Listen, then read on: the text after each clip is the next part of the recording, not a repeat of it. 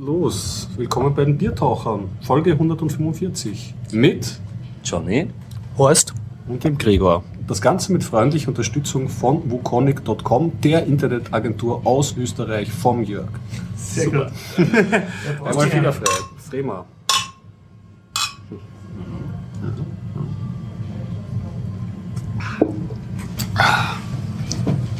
So, was habt ihr erlebt diese Woche? Sie kommt, 145 Folgen und endlich muss ich es nicht mehr selber stellen. Das war dein Plan. Das war mein Plan. Ja, sehr gut. Ja. Also, Also, ähm, ich war auf einem FSFE-Treffen und kann davon viel berichten. Und es gibt im Anschluss einen Originalton von einem Lehrer, der Linux in der Schule eingesetzt hat und das wurde ihm aber wieder zurückgedreht auf Windows. Und außerdem war ich im Stockwerk, das ist ein Coworking Space in Wien, und habe dort den Gründer vom Stockwerk interviewt. Das hören Sie auch im Anschluss, im Originalton, das Interview. Sehr fein, sehr fein. sehr fein. Ja, ich habe nichts Aufregendes gemacht, ein bisschen wieder mit NFC herumgespielt. wieder ist in meinem. gut. Irgendwie ist es jetzt lustig, weil mich Leute damit verbinden, dass ich mich mit NFC beschäftige, tragen mir immer mehr Leute Dinge zu, wo NFC drin ist und fragen mich, ob man es anschauen kann und so. Und Mhm. Habe jetzt den, diese neuen Postbenachrichtigungen, also eine, ein Exemplar dieser Postbenachrichtigung bekommen, das auch im Tag drin ist. Das haben wir Mhm. angeschaut. Die kenne ich ja auch. Das sind von diesen Genau. Packstationen, Stationchen kann man eigentlich sagen, weil es ist jetzt nicht wirklich groß, diese, diese Fächer. Und dann eh mit dir gemeinsam haben wir uns die WhatsApp-Alternative Threema angesehen und auch Die JetSecure. Und JetSecure, die offene Okay, ja. Fein, ja. Ähm, ich habe gar nicht so viel gemacht. Ähm, ich habe mir Wolf of Wall Street auch angeschaut. da kann ich noch ein bisschen. gemeinsam reden. Ja? Genau, das wir ja das letzte Mal schon angerissen. Und ich habe mir zwei neue Humble Bundles gekauft. Und Das die auch ein bisschen an, angespielt. Ja, wir haben ja. auf den äh, Andreas der Ja, auf jeden Ja. Fall. Also danke Andreas fürs Feedback. Wir freuen uns immer über Hörerfeedback und Unsere Themenvorschläge. Google Plus Ja. äh. Und äh, ja, da werde ich auch ein bisschen was dazu berichten. Ja. Wer fängt an? Äh, Moment, ich suche noch Sachen, die ich äh, geguckt habe, äh, also die ich aufgeschrieben habe als Themenvorschläge. Mhm. Und zwar, ähm, ja, ich habe noch Fest Video geschaut, nämlich äh, zwei Britcoms, also britische Comedy-Serien, nämlich Schön. Family Tree und Uncle, spricht man das aus? Onkel. Ja. Okay. Ah, cool. Und außerdem, äh, Bitcoms sind immer ich suche gerade interessant. wieder so, ich war das erst, erstmalig bei einem Game Dev Café-Treffen in Wien, kann ich auch noch erzählen. Cool. Ja, und uns steht in dieser Sendung höchstwahrscheinlich noch der Harald bevor, der irgendwann zur Tür hineinschneiden kann und seinen Sack mit OS Domotics neu Ja, auspacken wird. Der Hardware-Weihnachtsmann. Ja, Ja. Ohne Bart. das letzte Mal so Fans einen Olin-Export mitgehabt. Ja, da war ich nicht leider. Na, dann fangen wir mit ihm an. Ja. Ja, ich, wie gesagt, ich, bei mir ist nicht so aufregend. Ich habe mal, ich habe Du hast entdeckt, einen schönen gelben Schein von der Post. na, die österreichische Post, die hatte in letzter Zeit, leider noch nicht bei mir im Haus, aber in anderen Häusern stellen sie so kleine Packstationchen auf. Also eigentlich sind es Empfangsstationen, oder? Ja, ist das, das, also was es- früher ein Postkastel war? Ja, oder? aber Nein, so du hast ein normales Postkastel und fürs gesamte Haus gemeinsam dann unten noch so eine, Eine Schließfach große äh, für größere Packeln. Für größere. Für, Ah, na, Es okay. gibt es in verschiedenen Größen, je nachdem, wie, wie spendabel die Hausverwaltung ist, weil es kostet Ah, nämlich Geld. Ah, okay, das. Und die Post macht auch Werbung, dass sie die Hausbesitzer sowas kaufen. Und Okay, ja. Weil nämlich die, erstens erspart sich das, der Postler dann das Paket wieder zurückzutragen, wenn du nicht zu Hause bist. Und vor allem, er äh, tragt es nicht zum Nachbarn oder so. Ja, Das- genau. Und du musst nach der Arbeit, weil du bist ja Ja, normalerweise musst nicht, nicht- zu nicht Hause, zur wenn die Post, Post kommt, Ja. äh, musst du nicht äh, wieder zur Post gehen und ein Paket holen, sondern dein Paket liegt bereits bei dir im, im Boah, ist Hausflur. das toll. Nur wie kommst du an das Paket ran? Und da haben sie sich so eine Lösung gebaut, dass die auf diesem Packschein ist ein NFC-Tag aufgeklebt, so ein Aufkleber. Und den hat man in seinem normalen Briefkasten. Das heißt, du machst das auf, den Briefkasten, holst diesen Schein raus, hältst ihn in die große Gemeinschaftsbox und dann geht die große Box auf und du kannst ein Paket rausnehmen. Also du brauchst da kein Smartphone dafür. Nein, gar nicht. Ist, ähm, ja, und was ist jetzt, wenn da das Paket vom Nachbarn auch drinnen Ja, liegt? Dann kann ich beide Pakete nehmen. Ja, kannst du. Das heißt, zu Weihnachten sollte man sich generell etwas bestellen. Ne? Traust Ganz egal was. Na, traust du deinen Nachbarn nicht? Oder? Ja. Na, immer nur angesehen. Also der Tag ist ja offensichtlich zum Wegwerfen gedacht, also einmal Use. ja. Und dementsprechend auch nur billig, also nichts Besonderes. Das ist nur ein MyFair Ultralight. Mhm. Der ist auch, also den kann man nur also den kann man nicht irgendwie schreibschützen, also nicht leseschützen, sondern der ist einfach frei lesbar. Okay. Was man könnte, ist, man könnte den nach dem Beschreiben schreibschützen. Das haben wir aber nicht gemacht. Das ist sehr nett, finde ich, weil den, den kann man jetzt an- anderweitig weiterverwenden. Mhm. Allerdings ist der Hund sehr klein, also passen nur 58 Byte drauf, für also zum Rumspielen ist das schon okay. Ja. Aber man kann den Tag auch frei kopieren, weil die Daten ja einfach lesbar sind. Okay, das heißt, du kannst den Schlüssel vervielfältigen. Ja, aber nur in diesen, also ich nehme mal stark an, dass jeder, jeder Abholschein eine eigene Nummer bekommt. Und in dem Kontext ist es kein wirkliches Risiko, weil nämlich, wenn ich deinen Abholschein habe, dann kann ich dein Paket sowieso schon nehmen. Und es hast keinen Mehrwert, wenn du den jetzt nochmal vervielfältigst. Genau, ich, man könnte so Szenarien konstruieren, wenn ich mit meiner NFC-Antenne in deinen Briefkasten hineinfahre und ihn dann klone. Aber da könnte ich gleich mit einer Zange reinfahren und den Paketschein Das rausfischen ist ja schon wahrscheinlich. alle an der Grenze der Ja, also Praktikabilität. ja. es geht ja immer darum, wie groß ist das Risiko, wie groß ist der Aufwand, also wie groß ist Kann ich jetzt als Kunde irgendwie sagen, nein, ich möchte aber nicht, dass mein wertvolles Geldpaket von der Schwiegermama in dem Gemeinschaftsbox drinnen ist, sondern ich möchte, dass das nur gegen Ausweis am Postamt abgeholt werden wird. Bekommst du auch immer so Bargeldpakete mit 50.000 Euro Scheinen? Ja. Ich weiß nicht, also Mhm. ich glaube eigentlich nicht, solange du, sobald dieser Paketding im Haus ist. Oder, na, ich glaube, man kann nur, unsicher, das Ganze. bin mir eigentlich nicht so sicher, aber Ich hatte der Postler mal darauf hingewiesen und er hat mich, ähm, hat mich daran erinnert, dass man nachher eben diesen Schein unbedingt auch wieder reinlegen soll. Ich Aha. weiß nicht wieso, es steht ja auf der Anleitung da, dass nach Rausnehmen des Paketes man diesen Schlüsselschein da wieder reingibt in diese, in diese Box und ich habe es damals nicht ganz überrissen, warum das, aber er hat äh, von großer Wichtigkeit gesprochen. Lass mich so. jetzt raten, weil wenn der Schein draußen ist, kann ich später das auch noch aufmachen? Na, das kann es ja nicht sein. nein, ich weiß nicht. Also das wäre gut. Ich meine, das, ich habe es nicht verifiziert, weil es ist ja nicht mein Schein, den ich da bekommen Ja. habe. Also offensichtlich ist dieser Schein auch nicht wieder zurückgelegt worden. Ich verrate jetzt nicht, wenn ich ihn habe. Und ähm, aber ja, ich weiß nicht, wie der, ob der, also wie das System gebaut ist, ob der, der Briefträger beim, beim Einlegen des Paketes das jedes Mal neu auf diesen Tag programmiert. Das wäre durchaus denkbar. Ja, Dass der wäre mit seinem Master-Key sinnvoll, aufsperrt, oder? dann Ja. ist es im Lernmodus, hält den Tag Ansonsten hin. behält man sich einmal den Chip und kann eigentlich immer wieder mal nachschauen, ob was drinnen ist. Könnte Ja. man so. Ja, und interessant wäre auch, wenn man öfters Pakete bekommt, wie zufällig sind die, sind die fortlaufende Nummern und so weiter, Mhm. kann man die erraten.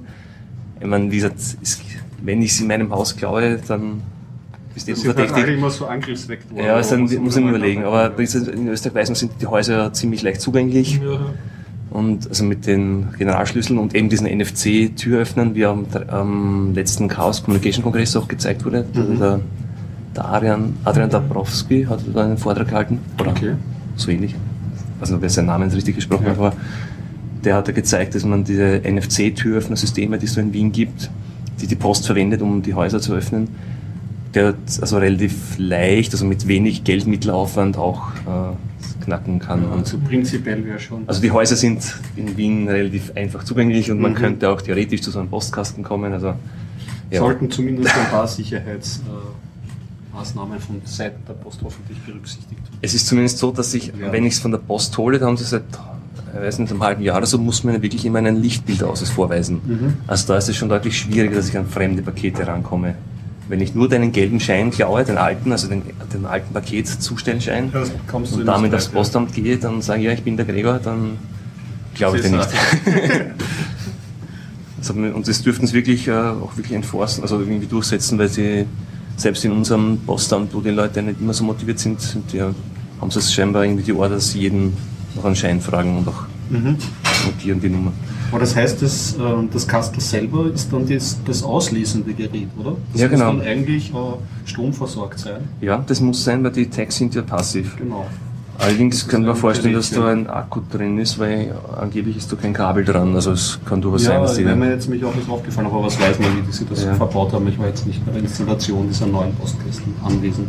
Aber na, vielleicht schon mal bei euch da, zu Hause vorbei oder wenn du öfters mal so einen Schein hast, dann erklär Ich habe es mir schon gewünscht. Ich meine, letztens werde ich ja für Speak for Black wollte, habe ich einen USB-Hub nachbesorgen müssen. Und da war ich auch nicht da, aber es ist dann trotzdem irgendwie ausgegangen, dass halt auch jemand zu Hause war und das dann entgegengenommen habe. Aber da habe ich eigentlich schon gehofft, dass ich das mal ausprobieren kann. Sehr Das gut. läuft. Können wir schauen, vielleicht Mhm. das noch was auf. Ja, und dann zum Testen habe ich mir noch zwei so leere MyFair. Ach, so, alles fototechnisch festhalten. Also ich habe mir noch besorgt zwei so Smart Cards. Also das schaut aus wie eine Bankomatkarte, nur ganz weiß und ohne Mhm. Kontakte. Das ist jetzt eine, das sind die Und wenn man es weiß, sind die irgendwie cleverer als ein normales Plastikkartel. Also das sind auch NFC-Karten. Nur jetzt, es gibt ja, wie gesagt, während dieser Chip, der in, dieser, Mhm. in der Postbenachrichtigung drin ist, ja nur wirklich ein dummer Speicher ist, sind diese beiden Karten schon ein bisschen fähiger. Also die, da kann ich kleine Applikationen schreiben, die auch Krypto unterstützen. Also da kann ich wirklich, also Private Keys drin sicher verfahren. Also da gibt es schon mehr Möglichkeiten und da möchte ich mich demnächst vielleicht mal ein bisschen beschäftigen. Also nicht nur Und die passiv. kann man kaufen. Die kann man kaufen, ja. Die Mhm. kannst du auf Amazon also bestellen. un, unbespielt. Unbespielt. ja. Also Du das sind jetzt, äh, die sind auch von MyFair, aber da gibt es verschiedene Hersteller. Mhm. Da sind quasi so vorgefertigte Betriebssysteme drauf, wo man halt nur im Rahmen von, Mhm. von diesem Spielraum Dinge bauen kann. Mhm. Was für, für zum Beispiel die, die Oyster Card in London zum Beispiel so eine, also für den Public Transport in London. Ja. Also man kann damit schon sichere äh, Ticketing-Systeme bauen und wenn man es wirklich ganz frei möchte, dann könnte es noch eigene äh, Smart Cards, die dann wirklich eigene Betriebssysteme haben, wo ich ganz frei entwickeln kann. Zum Beispiel. Was schreibt man dann eigentlich? Was für einen Code schreibt Es man auf gibt die Karten? Java Smart Card, du schreibst du in Java. in der Wow, Smart das ist Card. auch schon irre, ja. High Level. So Dinge, so Card-Issuers, die das professionell machen, wie die Austria Card, die die österreichischen Bankkarten herstellt, Mhm. die haben ein eigenes Betriebssystem gebaut. Also ich weiß nicht, auf welcher Basis das Okay. ist, kenne mir zu wenig aus. Also Ja, das ist so aber das ist dann was ganz Eigenes von der Sprache. ja, da, du hast dann eine eigene Entwicklungsumgebung und schreibst in C und ja, Interessant. habe ich selber noch nicht gemacht, aber Ja, ist schon faszinierend, was auf so eine Karte schon mittlerweile Und du Nein, hast mir jetzt gezeigt, wenn ich mein äh, Smartphone auf die Smart Card gelegt habe, dann habe ich die smarte Bierdacher Podcast Homepage gesehen. Oder Das das war dann wirklich, ja, nein, das war kein Zufall, aber das ist ganz, ganz simple Anwendung. Da ist jetzt keine Applikation wirklich installiert, sondern das nur könnte die ich, URL. das ist nur eine URL, also Mhm. das kann ich mit jedem dummen, also mit jedem nicht, äh, Eine Dumpcard hätte genau, das auch können. mit jedem dummen Speichertag auch machen. Mhm, mhm. Also das ist weit, damit, ist- das für diese Karte ist es eigentlich schon. Verschwendung, ja, genau. Mhm. Aber ich, wie gesagt, immer, immer schauen, wie man so Applikationen selber baut und nicht nur fertige Applikationen anschauen. Und ein bisschen jetzt habe ich doch viel drüber gelernt und Mhm. Das alles funktioniert über NFC. genau. Mhm. Das Coole ist, diese, wie gesagt, diese Lesegeräte hast du in jedem Handy heutzutage Mhm. drinnen und ist einfach sehr praktisch. Sehr lustig zum Spielen. Und genau zum letzten Beitrag können wir einen kurzen Nachtrag bringen. Ja. Ihr wisst ja, da habe ich erzählt von der zweiten App, die, wo ich mir jetzt auf Visa-Karten das angesehen habe. Ja, ja, genau. Ich habe leider Ein nichts weitergebaut, also in der Zwischenzeit nichts weitergemacht, aber äh, interessanterweise hat der, der Standard, also die, die Tageszeitung in ihrer, also im Online-Auftritt Ja, genau, wieder einen. Artikel darüber geschrieben. Das ein Fan irgendwo. Ich bedanke mich sehr für so viel Werbung und so, aber, aber offensichtlich verfolgt da jemand meine Google Plus Postings und schreibt dann immer wieder Artikel Ja, im das ist ja Standard. voll spannend. Ich meine, jetzt mit diesem Postkastel und generell und mit Zahlungsverkehr und so, ich meine, NFC ist echt so eines der Dinge, die jetzt halt irgendwie. Und du hast aber von diesem Schreiber Ja, keine, auf die Smart Cards. keinerlei Mhm. Ahnung. Also ich weiß, wer er ist. Der, Das weißt du schon. Er hat, das war der, der mich ganz, ganz, ganz am Anfang, am, Mhm. am Anfang Jänner da einmal telefonisch Ja. kontaktiert hat, vor dem ersten Artikel.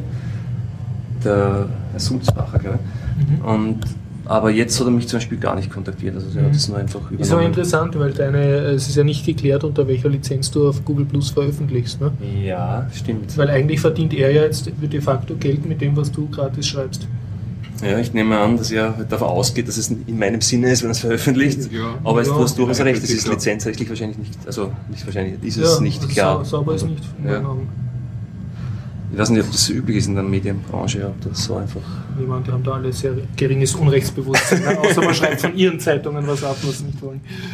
Ich kann nur die Gegenprobe machen. Ja, schreibst du mal von irgendwas ab mit einem Google Plus Posting oder verkaufst das, verhökerst das dann an andere Zeitungen und sagst, ja, Apropos Journalismus, du hast Ja. ja, vom RIS-Journal da doch ein Thema aufgeschrieben, nämlich einen TED-Artikel vom Jörg.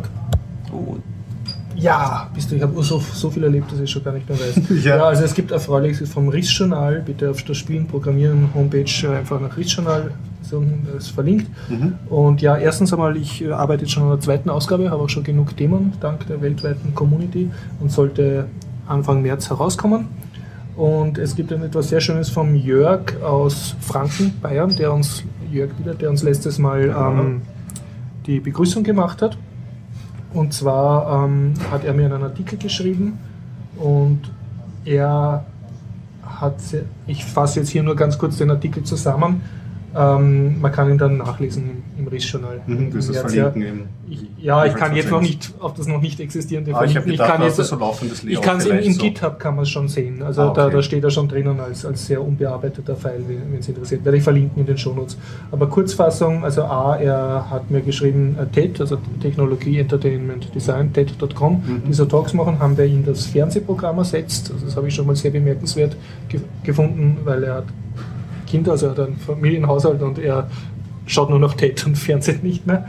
Und er hat sich bereit erklärt, er ist Englischlehrer an einem Gymnasium, dass er TED-Artikel übersetzt, also transkribiert, und zwar das, die Untertitel auf Deutsch.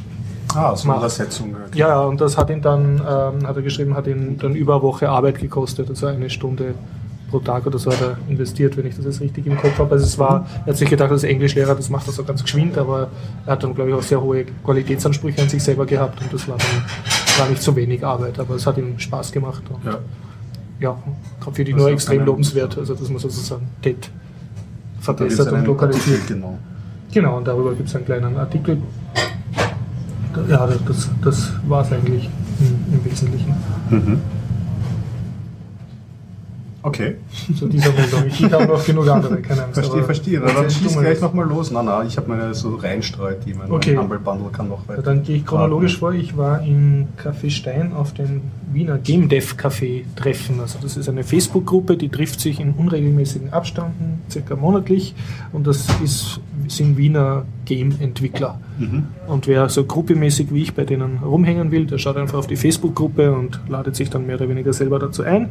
Und wie ich dort war, waren dann nur drei Leute dort. Also ich war der vierte und haben halt gequatscht und war recht, für mich war es recht cool, weil ich halt sozusagen mit professionellen Game-Developern geredet habe, die wirklich davon leben und Mhm. nichts anderes machen. Und sie haben ein bisschen gelästert über Steam, Okay. und zwar bei Steam gibt es ja dieses Steam Greenlight-Verfahren. Das heißt, wenn genug Fans sozusagen dein Projekt gutheißen, kommt es dann offiziell in den Steam-Job. Und die, die Benörgelung war also, dass es, wenn man halt einen Schatzi hat oder wen kennt, in, bei Steam selbst oder die anderen pushen, dann Man kann man dieses, Chancen. Nein, nein, dann kann man dieses ganze demokratische Akkreditierungsverfahren abbrechen und du dann Mhm. Steam sofort greenlighten. Ja, das ist Greenlight ist überhaupt, das hat aber mit Crowdfunding in dem Sinn nichts zu tun. Nein, das ist nur so ein, ein interner Marketing-Test. Okay. Und ja, und dann habe ich ganz clever gefragt, ja, kann man sich auch Stimmen kaufen bei Greenlight, weil überall, wo ist ja extrem kommerzielles Interesse, ne, dass dein Spiel jetzt schneller in den wird, ja. kommt. Und du kannst ja auch äh, Facebook-Stimmen kaufen oder Facebook-Likes kaufen und so weiter. Und sie haben dann gesagt, ja, also sie wissen es nicht, aber es müsste das geben. Also wir haben dann philosophiert, weil es gibt so und so viele Händler, die dir halt so und so viele Facebook-Likes verkaufen, dann müsste auch, wo ein Market ja, entsteht, wo, wo eine Nachfrage ist, müsste es auch ein ist- Angebot geben. Ist das, ja. Ja, und ja, hat, hat mir recht gefallen und haben ein bisschen über, über Game, äh, über die Austria Game Jam und, und andere Sachen geschwätzt. Also ich Mhm. kann es jedem empfehlen, der, wie soll ich sagen, sich mit der sehr kleinen Wiener Game Dev Szene beschäftigen möchte, auf die entsprechende Facebook Facebook-Gruppe zu gehen oder zu sein, um von diesen Treffen hinzugehen. Sehr gemütlich. Mhm. Ja, dann streue ich mal kurz Streust du ein. mal ein, ja? Äh, der Andreas hat uns ja hingewiesen aufs Humble Bundle 11 und ganz unabhängig äh, davon habe ich mir, was war, war das, am Samstag oder so, habe ich mir das 11er Humble Bundle gekauft. Ist das Und- das mit den, mit den Adventures von Double Fine oder schon wieder ein anderes? Also Double Fine, das ist schon, vor, Ist schon das- vorbei. Das ist schon vorbei. Ja. Es gibt aber einen anderen Weekly Sale. Es ist ja jetzt immer so, Mhm. dass es ein Humble Bundle gibt, das länger Ja. läuft und zusätzlich noch einen Store, der eben so Ja. dauerhafte Sonderangebote auch hat mit einzelnen Spielen und einen Weekly Sale, das auch so ein Humble Bundle ist, Mhm. der es wöchentlich halt läuft. Mhm. Und ich habe eben zwei Humble Bundles gekauft und das wöchentliche Humble Bundle umfasst einige Adventures. Mhm. Also das sind, ich kann es da eh, ich habe Ja. die Liste da irgendwo. Wird in den mit Show den- Notes verlinkt. mit den Zau Zau Zauber ich, Die haben ja alle nichts gesagt, diese Adventures, aber wenn ich Adventures Mhm. aufblinken sehe, ist es Du bei möchtest mir- einfach Adventures kaufen. Ja, genau, richtig. Ich habe mich eher ein Mhm. bisschen, für mich ist es ja nicht wirklich ähm, praktisch, weil ich ja gerne einen Controller spiele. Und da ist eben, was haben wir denn da? Point-and-Click-Adventures, The Dream Mhm. Machine, Chapter 1 und 2 und 3. Oh, op, Luxuria und, und äh, oh. Das war es eigentlich. Na, das ist auch ein anderes Weekly Sale. Das Nee, ist schon gleich, das gefällt mir viel ja, das ist wahrscheinlich, ja, das ist wahrscheinlich schon abgelaufen, meinst du? Das Okay. Pocket schon das, das neue Gut, wird auf jeden Fall in den Shownotes verlinkt. verlinkt. Hast du, hast und das andere, gespielt? ja, und das, ähm, was, auf was Ja. der äh, Andreas Andreas uns hingewiesen hinge hat, ja. hingewiesen hat, das umfasst ähm, eher Action-Hauer. Da ist dabei zum Beispiel ähm, China Sister Twisted Dreams. Da hat Mhm. er uns gebeten, dass wir darauf hinweisen, dass es davon keine Linux-Version gibt, aber dass versprochen, versprochen wurde, dass so. es im Laufe des, ähm, Das heißt, du kaufst Jahres die Katze im Sack und hoffst dann, dass das, wenn du nur Linux spielst, dass das dann. Dass es dann auch mal rauskommt, Ja. weil er hat auch gemeint, er hat es jetzt nicht verifizieren können, auf Mhm. der offiziellen Seite gibt es keine Nachrichten Mhm. und so.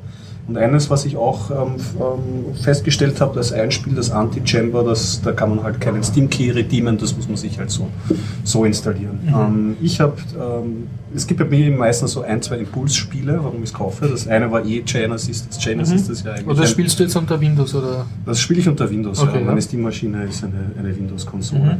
Und ähm, ja, China Sisters ist natürlich deswegen äh, für mich interessant, weil ich das in der Kindheit sehr oft ge- und lange Das war doch so gezockt ein habe. Hüpfspiel am Sie Anfang. vier- sie Ja, genau. 64er. Das war nicht lange ähm, zu kaufen, also weil Mhm. es eigentlich eine sehr freche Kopie war von Super Mario Bros. Ja. Aber es war dann zum Zeitpunkt trotzdem einer der verbreitetsten Spiele, die es gegeben Mhm. hat. Und zwar halt, man hat halt zwei Mädels gespielt oder ein Mädel gespielt, statt, statt diesen Mario Ja. und Luigi.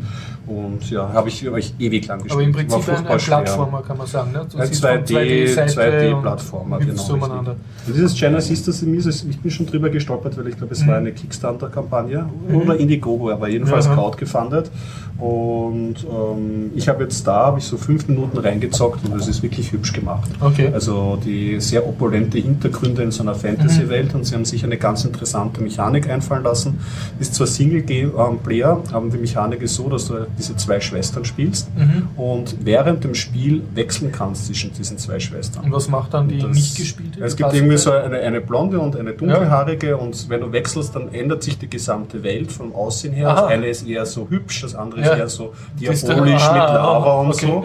Und du brauchst das auch, um gewisse Abgründe zu ähm, Das sind dann überwinden. So drei Wikingsmäßige Rätsel. wo Ja, du richtig. Da springst du halt in den Ja. Abgrund, Mhm. musst switchen und dann Ah, kommt okay. eine Plattform raus, beispielsweise, die sich rettet und so. Mhm. Aber es ist halt wirklich elegant gemacht, weil auch das Thema ist, also die, die, in diesen zwei Welten, das, die Musik hinter, Mhm. um, um, der, die Hintergrundmusik ist zwar gleich, aber das eine halt so auf flockiger Synthie-Pop Mhm. und die andere auf so wirkende 80er Jahre Gitarren, Heavy Metal. Mhm. Also das, ist Mhm. halt, das ist schon, das Also ist schon das- ganz das- gut Es wird nicht nur das Breit gewechselt, sondern es, du wechselst wirklich das Spielfeeling sozusagen. Richtig, also Mhm. das ist Und hast so wirklich- Logikrätsel dann, wo du muss man, musst. ja genau, wie sehr die Logikrätsel dann noch ausufern, muss man sich anschauen, Mhm. aber es hat einen ganz guten Flow und wenn man so auf, ich mag ja so Jump'n'Runs, ist ja durchaus ein Genre, was ich gern Ja. spiele, weil es auch zwischendurch mal geht und ich nicht ewig reiten und ich weiß nicht, 47 Stunden rein investieren Ja, muss, um irgendwas zu sein, sondern Mhm. so als No-Brainer. Und einen zweiten No-Brainer, der auch lustig ist, zu zweit zu spielen, deswegen habe ich mir den eigentlich angeschafft, das war auch das zweite Impulsspiel von dem Humble Bundle, das nennt sich Guacamole. Und Guacamole, da spielt man einen respektive zwei ähm, mexikanische Wrestler. Ähm, und äh, ja, es geht halt sehr, du bist halt dieser Wrestler und äh, auch Jump'n'Run. Es ist eigentlich vom Genre her weniger Jump'n'Run als ein Brawler. Also du, Double Dragon, sagt euch das was? So Ja. Prügelspiele, also ja, ja. wenn man so halt durch Leveln und Leute, ähm, und da musst du halt die Leute niedercatchen. Und du kriegst halt so kleine Quests, das ist alles sehr hübsch grafisch aufgelöst und alles mit einem sehr coolen, ähm, lustigen, cartoonigen, äh, mexikanischen Soundtrack. Also macht echt gute Laune, wenn man es zuschaut. Du, kannst, du triffst dann bizarre, also eine weiße Ziege, die dir irgendwie neue Moves beibringt und ähm, zwischendurch wird immer ai, ai, ai, eingeblendet, wenn du einen neuen Move Mhm, und so. Also es ist wirklich lustig. Ich habe die letzten, ich habe das auch das, äh, in diversen anderen Spiele-Podcasts schon besprochen, gehört und dass das gut sein soll. Und es macht halt wirklich zu Spaß, weil du kannst das auf einem Schirm, du hast, du bist da eben diese zwei Charakter und kannst dich da so gemeinsam, so kooperativ durch, durchcatchen. Durchcatchen und, und laufen. Ja, und die anderen Sachen habe ich noch nicht so angeschaut. Vielleicht kurz kann ich noch, ein, ähm, noch einwerfen, habe ich noch ganz kurz mir angeschaut. Das glaube ich nennt sich Swapper, das Spiel. Und das ist eine ganz, hat eine ganz hübsche Atmosphäre. Da bist du so ein, ein Astronaut, der Forscher muss eine verlassene Space Station erforschen. Sehr atmosphärisch, weil es ist alles relativ dunkel und du hast eine Stirntaschenlampe und musst eigentlich alles, was du sehen möchtest, irgendwie so anleuchten.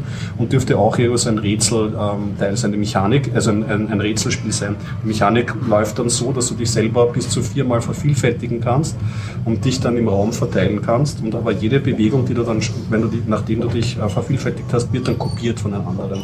Das heißt, du musst schauen, dass du dich einmal gut ähm, positionierst und dann sind das auch so Schalterrätsel. Also auf den richtigen Schalter oder so, dass du Hindernisse überwindest. Das ist Zur äh, Zusammenfassung, also das sind alles jetzt proprietäre kommerzielle Spiele, die noch dazu unter Windows laufen und nicht unter Linux. Na, die, die Linux-Version bezieht sich, dass keine Linux-Version Ja. gibt, eigentlich, glaube ich, nur auf. Das bin Ah, ich die anderen sicher. gibt's Aber die Linux-Versionen. anderen gibt es schon Okay, okay. Linux-Versionen. Ja, Zumindest. ja, ja. Und das mit dem Anti-Chamber, ähm, da zumindest, äh, schreibt der Jörg, das hätte ich aber auch nicht gewusst, da ist eine DRM-freie Linux-Version, ähm, soll dabei sein. Ja, Mhm. stimmt. Das, das muss ich nachrecherchieren, das weiß ich nicht. Eine coole Sache. Jo, mal schauen, was ich noch zocke in nächster Zeit.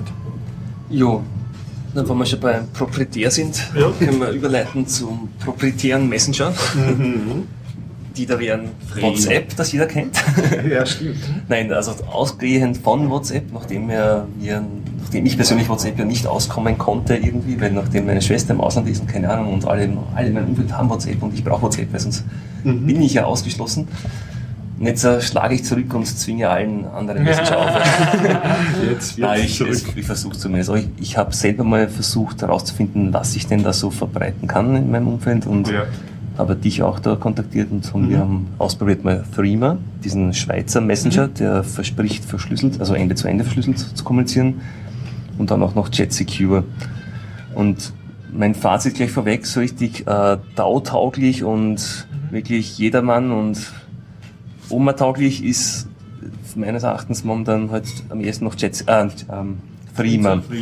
Die, Die- orientieren sich auch bewusst sehr an WhatsApp. Also es ist genauso schlicht, es ist auch, bietet ähnliche Funktionalität. Man kann Mhm. Anhänger schicken, man hat, glaube ich, sogar dasselben Smiley-Set und so weiter. Und es funktioniert auch asynchron. Also dass ich, ich kann dir eine Nacht schicken, auch wenn du gerade nicht dein Handy anhast und bekommt das später zugestellt. Okay, da geht nichts verloren Und der sozusagen. Sinn von WhatsApp WhatsApp ist jetzt, äh, äh, von, von Frima oder von WhatsApp Mhm. ist jetzt aber kein Facebook-Nachbau, sondern nur die Kommunikationsfunktion untereinander. Oder Es hast du ist- auch so öffentliche Gruppen, in denen du was posten also kannst? nein, nein, nicht, nicht öffentlich, es ist so wie SMS, nur dass Ja. du auch Gruppen bilden kannst. Bei SMS hast du Okay. keine Gruppenfunktionalität. Aber es ist sozusagen Und auf private Kommunikation, auf private unter Kommunikation, genau. aufgelegt. Genau. Ausgelegt, ja. Du hast WhatsApp noch nie benutzt, obwohl es jetzt so teuer Nein, verkauft wurde. Mal einen Technologieschritt übersprungen. Nein, Das ist ja durchaus eine? Art, also das, was WhatsApp irgendwie, finde ich, geschafft hat, ist halt dieses, was die MMS versucht hat, ein bisschen zu versprechen oder so, dass man nicht nur Text schickt, sondern auch Mhm. Okay. eine einfache Möglichkeit hat, Bilder zu schicken oder deine eigene Location. Es gibt ja Aber es ging übers Internet, du hast. Internet Genau. gebraucht. Genau. Also die- bei MMS geht es ja auch übers Internet, genau. Ja, ja. Nur, dass du halt zahlst, Ja. Mengen mehr Ja, als ja. das Internet. Das war der MMS-Killer sozusagen. Ja, und MMS, glaube ich, Suizid. SMS-Killer auch. Also Okay. aus, äh, also aus dem Umfeld von Lehrern habe ich so mitbekommen, dass es aktuell bei der Jugendchamber das Kommunikationsmedium schlechthin ist. Dass die Weil Leute die haben, Eltern in Facebook sind, haben wir immer mal Nein, es besprochen. ne? es ist eine andere Form von Kommunikation, weil du hast einfach Gruppen mit deiner Klasse Ja. oder deinen Freunden und so weiter und du kannst in Gruppen einfach was reinschreiben und alles Aber ich sehen. kann nicht irgendwas public posten. Nein, das ja nicht. früher Facebook auch nicht können. Ne? No, ja, ging schon immer. Das Ging schon ja, immer ja, auf public bei Facebook? War ursprünglich, glaube ich, alles public, oder? Na, na. Oh ja, deren Face, das Oder verwechsel ich das mit dem, das nicht von außen hast linken können auf ein Public Posting? Irgend sowas. Ich weiß nicht. Also das ist rein nur Kommunikation, Mhm, okay. Nur also nichts public, es gibt kein Profil, Ja, es ist ja. wirklich nur sowas wie, Mhm. es schaut aus wie SMS, nur dass du halt alles dranhängen kannst, Mhm. beliebig lang kannst, Also eine bilden. privatere und auch vielleicht eine kurzlebigere äh, Kommunikation. Nicht so, dass du wahrscheinlich- ein Facebook-Posting hast und das bleibt Ja. da ewig kleben. Da jetzt Du kannst nicht nur, weil du so doof bist, deine, deine Privateinstellungen zu machen, kannst du nicht aus Versehen sozusagen was öffentlich posten oder Also dass du kannst Facebook es im an Nachhinein den- beschließt, dass wir öffentlich ist. An den falschen Kontakt in deinem Ja. Adressbuch, also wenn ich es jetzt an, keine Ahnung, wen schicke, Ja, an alle. der Freundin statt der Frau oder umgekehrt. Ja. Also nicht ganz dausicher, aber Ja, aber sonst ist es quasi von dem Ja, Konzept. und her. es gibt dieses Kommunikationsbedürfnis nicht, dass man immer was so ein extra ein Posting schreibt, dass man alle gerichtet ist. Mhm. Weil diese andere App ist ja auch zurzeit gerade so modern, Snapchat. Snapchat versprach ja was ähnliches, aber die haben wir noch äh, eingebaut, dass sich die die löscht dann. Ne? das selber löscht. Wobei sowas zu versprechen und zu garantieren ist ja praktisch unmöglich. Ja, es ist äh, Und weil das das Endgerät liegt in deiner Hand und du kannst damit machen, was du willst. Und sobald es Mhm. mein Gerät ist, kann ich das auch irgendwie rausspeichern oder abspeichern. Also Und wenn es nur der Screenshot ist. und wenn ich nur Screenshot mache, genau, ja. Man kann Screenshots zwar auch verhindern als Entwickler, aber es gibt auch Wege, es zu gehen. Da gibt es einen Flag, das du setzen kannst. Cool. Äh, dann, gehen's, dann sind Screenshots immer schwarz. Na gut, dann fotografierst du es halt mit einem Ja, anderen. genau. Handy. Im schlimmsten Fall fotografierst du mit einem anderen Handy. Also, da ging es darum, dass du halt, äh, ich kann dir kompromittierende Fotos von mir Mhm. schicken und du sind versprichst, du, ja. versprichst, dass es gleich löscht, aber wenn es nicht löscht, dann hast du was wie, gegen wie, dumm, wie dumm Leute sein müssen. Sollte keine Nachtfotos mehr schicken. du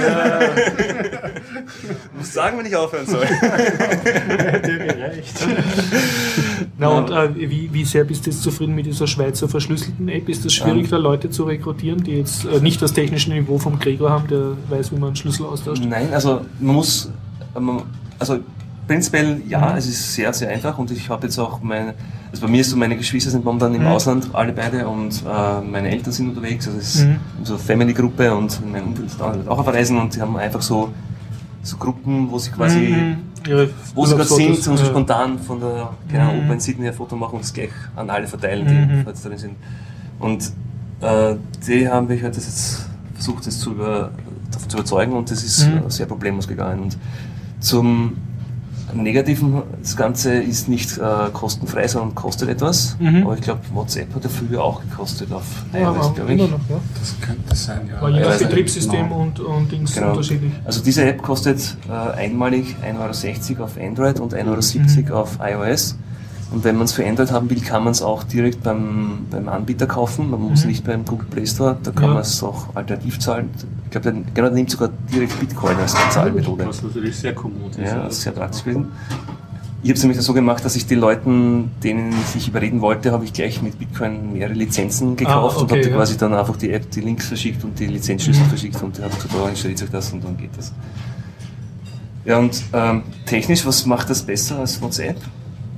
Äh, diese Firma verspricht oder versucht, äh, das, ja, verspricht ist schon richtig gesagt, weil man kann leider nicht reinschauen, weil es ja kommerziell, also eine Closed-Source-Applikation ist, aber sie Mhm. verspricht, dass es wirklich eine Ende-zu-Ende-Verschlüsselung gibt, von Endgerät zu Endgerät. Und ähm, wie gesagt, mangels Source Code kann man es zwar nicht verifizieren, nur aus dem, also auf den ersten Blick schaut der Anbieter zumindest vertrauenswürdiger aus. Und ich glaube, er bietet doch Instrumentarien an, wie man Genau. das überprüfen kann. Also die ganze Seite ist eher sehr, sehr techie-affin aufgebaut und man, er beschreibt sehr genau die, die, die Dinge, die er verwendet. Mhm. Und es gibt auch ein Tool, also ein C-Code und Anleitung, wie man selber kompiliert. Da kann man die Pakete, wenn man sie dumpt, also wenn man sie mitschneidet, die verschlüsselten Pakete, kann man das selber dekodieren und schauen, ob das wirklich der Verschlüsselungsalgorithmus ist, der versprochen wurde. Mhm. Also das ist in konkret ist es, glaube ich, er verwendet nämlich die Bibliothek, die, die Salt, also das schreibt sich NaCl, das ist Okay. wie die vom, vom, wie heißt der, Bernstein, der eh auch beim letzten Chaos Communication Kongress hat er einen Krypto-Talk gehalten, also Mhm. sehr empfehlenswert übrigens. Und der, also zum, es werden zuerst asynchron Schlüssel, also mit einer asynchronen Verschlüsselung die Schlüssel ausgetauscht, Okay. die dann für die Session verwendet werden, also mit Schlüsseln. Und da verwendet er äh, elliptische Kurven, aber nicht die Kurven, die von der NIST vorgeschlagen wurden, sondern also, wo ja momentan die Diskussion ist, ob die sicher sind oder nicht sondern eine, die auch dann mit von Bernstein und anderen äh, definiert wurde, wo die Parameter wirklich mathematisch begründet sind, warum die Parameter so lauten und nicht irgendwie arbiträr festgelegt wurden in einem Standard, Mhm. von dem man nicht weiß, ob die NSA das irgendwie beeinflusst hat.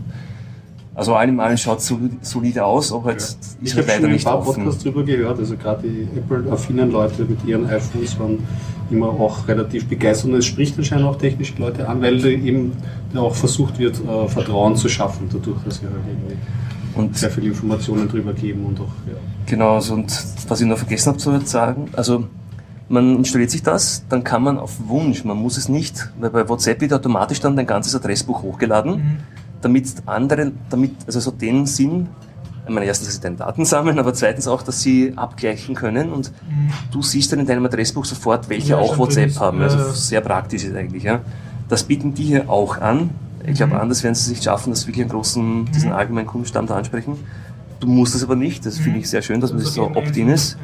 Und das zweite ist, die Daten werden nicht im Klartext gesendet, sondern gehasht. Okay. Wobei man ehrlicherweise sagen muss, das bietet nicht wirklich viel Schutz, weil Telefonnummern sind ja ähnlich. Also es gibt ja nicht, Ja, ja. ich könnte ja Hashes von allen Telefonnummern, das von Da würde ich acht dann Nullen sagen, bis und dann die Hashes vergleichen und man darf hier, also man kann hier keinen Salt verwenden beim Hashen, weil man muss es ja vergleichen können, die Hashes. Also Das heißt, es bietet bedingt einen Schutz, aber man sieht zumindest, er, er erklärt zum Beispiel diesen Punkt auch. Also, Mhm, er, also er ganz, spricht das aktiv er spricht auch an. aktiv an, ich, ich hashe, aber ich muss ehrlicherweise sagen, Hashen ist nicht wirklich ein Schutz und deswegen werden die Daten genauso behandelt, als wären sie rohe Telefon, also rohe Kontaktdaten. Mhm. Und, aber wenn du es installiert hast, dann kannst du sofort mit jemandem verschlüsselt kommunizieren. Mhm. Aber woher weiß ich denn, dass ich wirklich mit dir kommuniziere und nicht dazwischen die NSE oder wer anders Ja. ist und die Schlüssel halt ab, also zuerst mit dir und dann mit mir einen Schlüssel austauscht. Mhm. Das heißt, solange das, du das nicht sicher weißt, ist der Kontakt einfach orange. Mhm. Und erst wenn du dich einmal, das nächste Mal irgendwann persönlich triffst, so wie Gregor und ich heute, kannst Mhm. du ganz einfach, indem du den Barcode vom anderen, also Also kannst du verifizieren. verifizierst, Das- das ist das, was man beim- GBG mit dem Ja, ja, Key-Signing diese- macht Ja. haben wir heute quasi das Ganze halt irgendwie auf DAO-freundlich. Mhm. Also ich scanne dich, dann wirst du grün. Grün ist gut, orange ist schlecht. So muss man es den Usern erklären und das macht es wirklich schön. Also das ist total. Okay, Aber das kann man generell über die App schon mal sagen, dass sie halt von, vom Benutzen her sehr äh, kommod und sehr elegant gelöst Mhm. ist und sich sehr eben versucht, einer WhatsApp-Bedienung auch zu bedienen und das Ganze eigentlich noch sehr kompakt ausschaut. Was glaube ich wichtig ist, weil ich meine, Sicherheit bringt halt auch immer eine Einbuße an Bequemlichkeit ein, aber genau diese Bequemlichkeitshürden versucht halt diese äh, App halt möglichst Mhm. freundlich zu gestalten, überwindbar zu gestalten.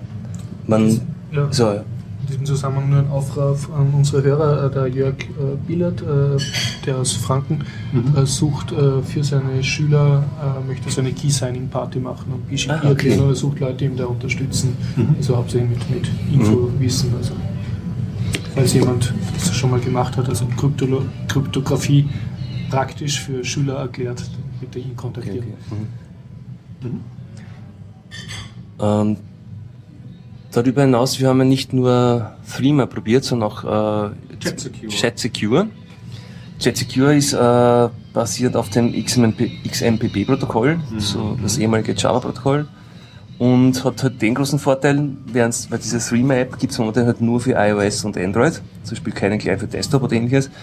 Während mit Chat Secure du halt auf einem offenen Protokoll und da gibt's, kannst du mit, mit anderen Java-Clients oder sogar über, mit dem G-Talk auf, der- Genau, auf deiner Gmail-Seite kommunizieren. Ja, genau, Und Talk. das, das ist ein normaler äh, XMPP-Client, der halt zusätzlich auch anbietet, über OTP zu verschlüsseln. Also das One ähm, OTR, das Off the Off Record. the Record Protokoll. Genau, Ja. richtig. Und Was ja ein offiziell anerkanntes ist von diesen Cypherpunks, das auch schon Genau. einige Zeit gibt, oder? gibt's auch schon schon länger, ist auch diverse Plugins für Online, also für Messenger. Der man, Nachteil, wenn man sagen will, ist ja der, dass man es auch unverschlüsselt kommunizieren kann. Das heißt, man, wenn es irgendein Problem gibt und so weiter, also wenn man irgendwas vermeiden kann, dann werden es Leute vermeiden. also wenn man unverschlüsselt kommunizieren kann, dann werden es die Leute auch tun. Deswegen wär, ich fa- favorisiere es irgendwie, dass man die User da hineindrängt, du musst das machen, ja. aber das ist eine Geschmackssache. Und das zweite ist halt, das, äh, das OCR-Protokoll geht halt nur in Echtzeit. Das heißt, ich, ich kann jetzt dir nicht eine, eine verschlüsselte Nachricht schicken, während du nicht online bist. Das Du musst den, den Key nämlich tauschen, in, also mit dem Default-Protokoll und, Mhm.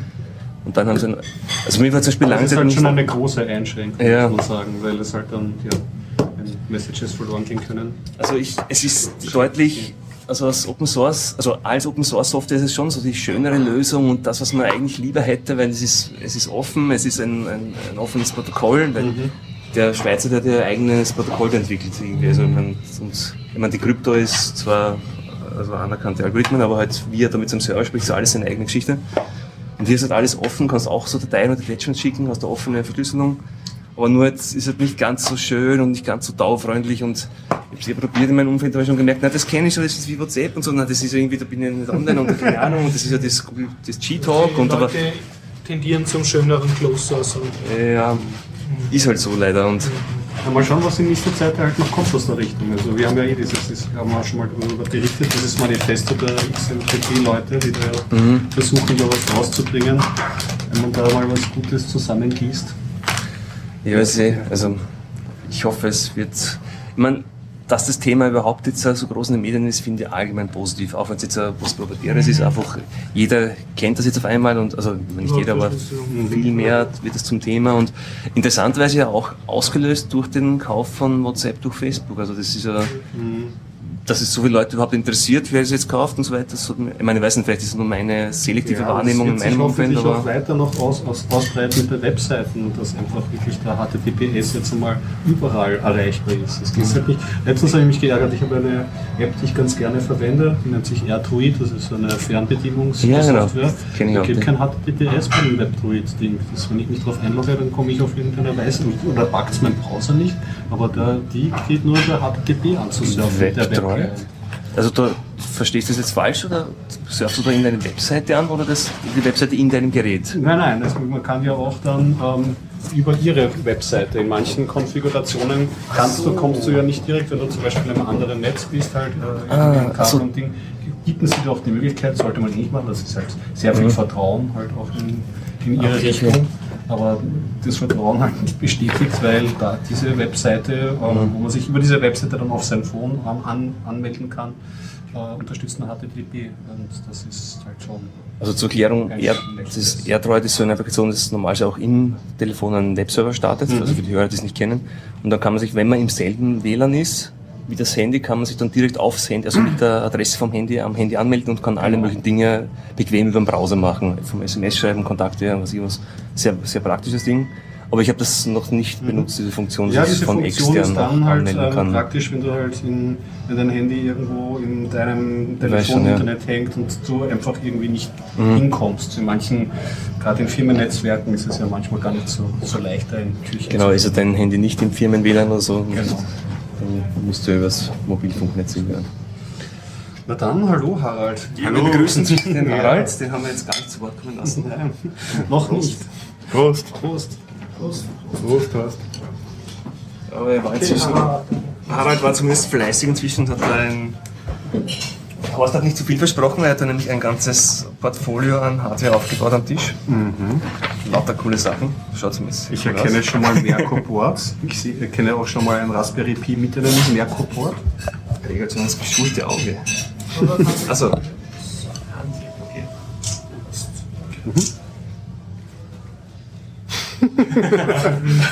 Nein, ich will nicht. Ja, sind angesteckt. Ja, langsam. naja, seit NSE will man nicht mehr fotografiert werden. Ja. Ja, und ja, ich habe ein paar Sachen mitgebracht. Hier sieht man schon einen Überblick. Da Horst wird das eh in die Shownotes verlinken, nämlich an das tolle Foto. Und ja, ich berichte wieder ein bisschen mal was von OS Domotics. Open Hardware, Open Source, Open Software für die Heimvernetzung. Was sieht man hier schön? Hier sieht man mehrere schöne Geräte. Einmal einen Raspberry Pi Mit Antenne. mit Antenne. Merkur-Board Das heißt, mit einem Raspberry Edge Modul steckt man auf den Raspberry Pi drauf und man hat einen Edge Router mit verschiedenster Software, wenn man sich das Smart Sarah Image drauf installiert. Dann sieht man hier den, den schon mal vorgestellt, den Olimex Rechner in einem hübschen Gehäuse. Hm, schaut schön stabil aus. Ist im Prinzip ein besserer Raspberry Pi mit mehr Rechenleistung. Hat eine SATA-Schnittstelle. Man kann direkt einen LiPo-Akku dranhängen, der auch geladen wird. Äh, Das Board hat einen integrierten LiPo-Controller drauf zum Laden. Ah, sehr cool. Ja, und sonst ist er ähnlich wie der Raspberry. Ein HDMI-Anschluss, USB-Anschlüsse, Ethernet, 5 Volt Versorgung. Ich habe mich äh, letztens habe ich mich äh, umgeschaut auf der Olimex-Seite, weil die bieten ja noch mehrere Ports an, inspiriert durch deinen Einkauf. Und da haben sie auch geschrieben, dass sie da sehr stark auf offene Hardware ähm, setzen. Also dass das eigentlich noch offener, also der Raspberry Pi ist ja nicht wirklich offen von der Hardware her, sondern dass sie da auch wirklich ähm, Baupläne teilweise nachliefern, dass du, das, die, dass du dir die Pläne anschauen kannst und so. Weißt du da was? Oder? Ja, man kann sich direkt die Pläne runterladen von den Okay. Prints. Man kann sich selber produzieren, wenn man möchte. Mhm. Nur wenn man die Prints sieht, möchte man das nicht. Ja. Okay, ist aufwendig. Es ist ziemlich aufwendig.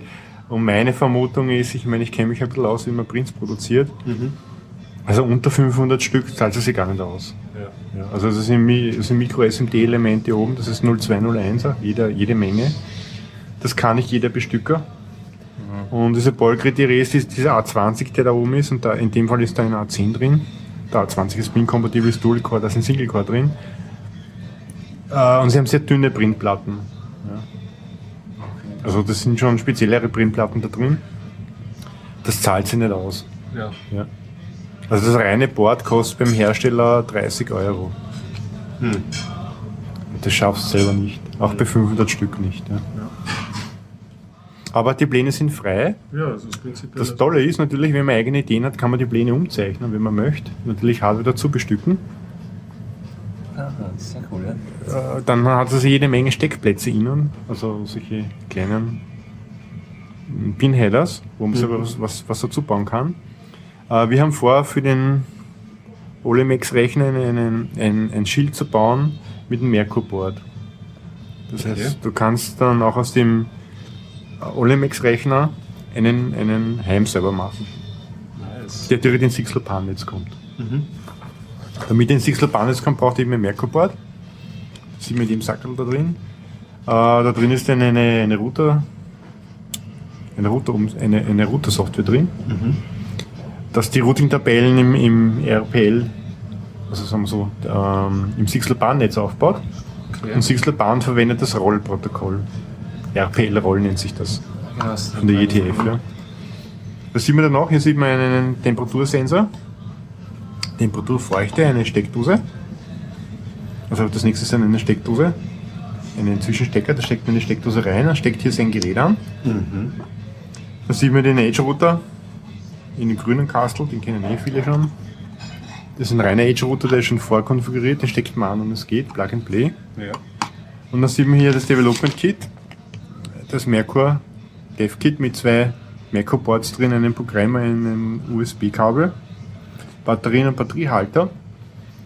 Die sind schon vorprogrammiert, das heißt, wenn man jetzt den Programmer mit einem Merkur Board zusammensteckt, auf seinen PC steckt, hat man einen Stick und der zweite ist ein Client. Okay. Und wenn man jetzt die Batterie auf den Client ansteckt und das in Betrieb nimmt, das sind zwei oder sind drei Zeilen im Linux, dann kann man schon den Knoten bingen und mit ihm reden.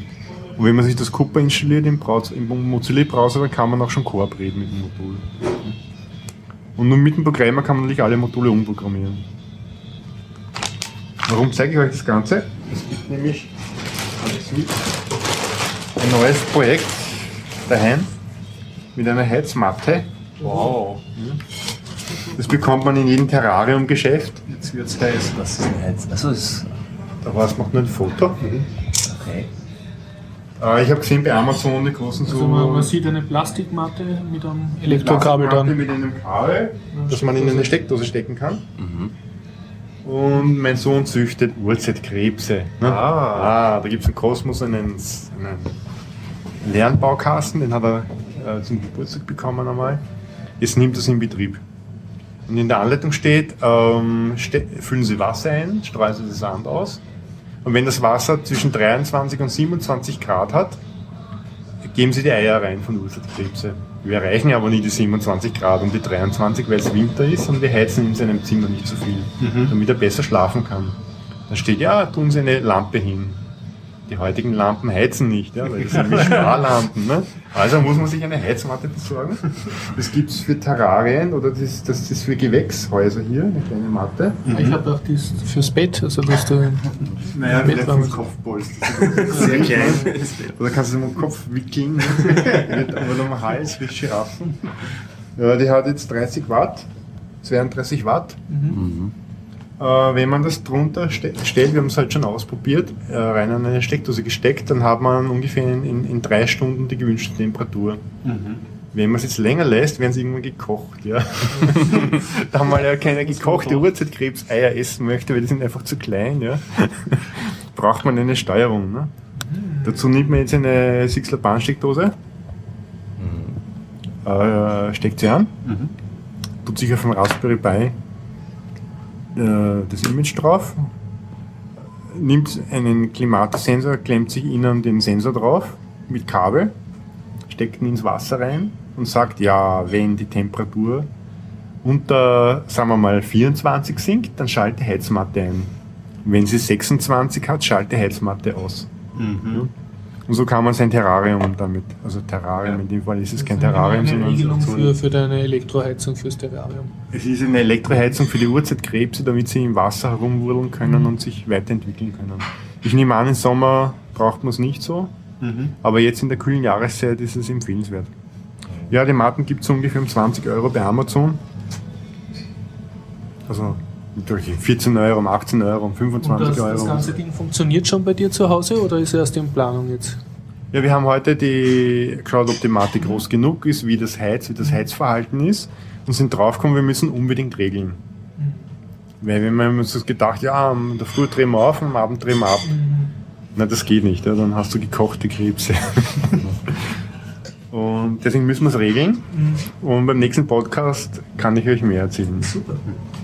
Das ist cool, mit diesen Teilen hast du alle Bausteine, die du brauchst, um so Dinge selber einfach zu basteln. Ja, wir werden es auch im Wiki natürlich ge- genau beschreiben und versuchen dann auch für ein, was eine Zeitung Das ist Fürs ein super. Artikel fürs, für OS Domotics, ne, was man konkret machen kann. Ja, und fürs Rischjournal auch einen Artikel schreiben. Und damit du auch andere Chemnitz Schüler. was Sagen? OS Domotics fährt ja nach Chemnitz. Ja, wir fahren nach Chemnitz und äh, buchen demnächst die Hotelzimmer oder wurden schon gebucht, weiß ich nicht. Ja, Ja. Und die Zugfahrten. Ja, der Herr Schriftführer hat versagt, habe ich gerade gehört. Ja, dann heißt Schlafsäcke mitnehmen. Ne? ja, wir fahren nach Chemnitz, also wer in der Nähe von Chemnitz ist, äh, einfach hinschauen. 15. 16. März. Ähm, ja, wir sind eh dort, Samstag, Sonntag, mit einem Stand. Da könnt ihr euch alles anschauen. Unser Puppenhaus wieder. Ja, wir nehmen wieder das Haus mit. Äh, ja, verschiedenste Demos und Geräte. Da könnt ihr es auch dann selber ausprobieren, anschauen. Und wir können vielleicht dazu sagen, wer nicht in der Nähe von Chemnitz wohnt, also Chemnitz ist durchaus eine Reise wert während der Linux-Tage. Sind mit Abstand die im deutschsprachigen Raum die Linux-Tage, die am meisten Spaß machen, kann man gleich sagen, oder? Und wer in der Nähe von Wien ist, kann ins MetaLab schauen, also nächste Woche Donnerstag. Na, diese Woche Donnerstag treffen wir uns im MetaLab. Das ist der 27. 27. Februar. um 18 Uhr. Da gibt es diesmal am Anfang einen Vortrag vom Göster IPv6 in Smart Home Technologien. Und danach äh, gibt es eben Diskussionen und da besprechen wir durch alle Geräte, äh, was wir bauen wollen, was manche bauen wollen, tauschen Gedanken aus. Schön. Wir sind wahrscheinlich eh bis 10 Uhr dort. Ja. Der Harald gibt Autogramme. Okay. Ja, Uhrzeitkrebse, hast du die auch noch damals von Yps Nein, gehabt? ich kann, kann mich an Yps erinnern, aber die, die selbst habe ich nicht gehabt. So, Ja, jetzt ja, muss ich ausnutzen, dass der Harald was zum Essen kriegt, dann kann ich schnell meine eigenen Themen reindrücken, Ja. weil es wird ein Ja, ziemlich diese voller Podcast. Uhrzeitkrebse habe ich schon gehabt. Ja, und haben die bei dir funktioniert? Naja, wie bei den meisten war es halt so, äh, die erste Packung waren die um, Uhrzeitkrebse. Das zweite war das Futter für war das das. Futter, aber bis dahin ist auch nicht gekommen, weil es, glaube Ja. ich, falsch identifiziert wurde als trübes Abwasser und dann Weg in die Toilette gefunden. Oi, oi, oi, Drama. Dann leben sie bis in die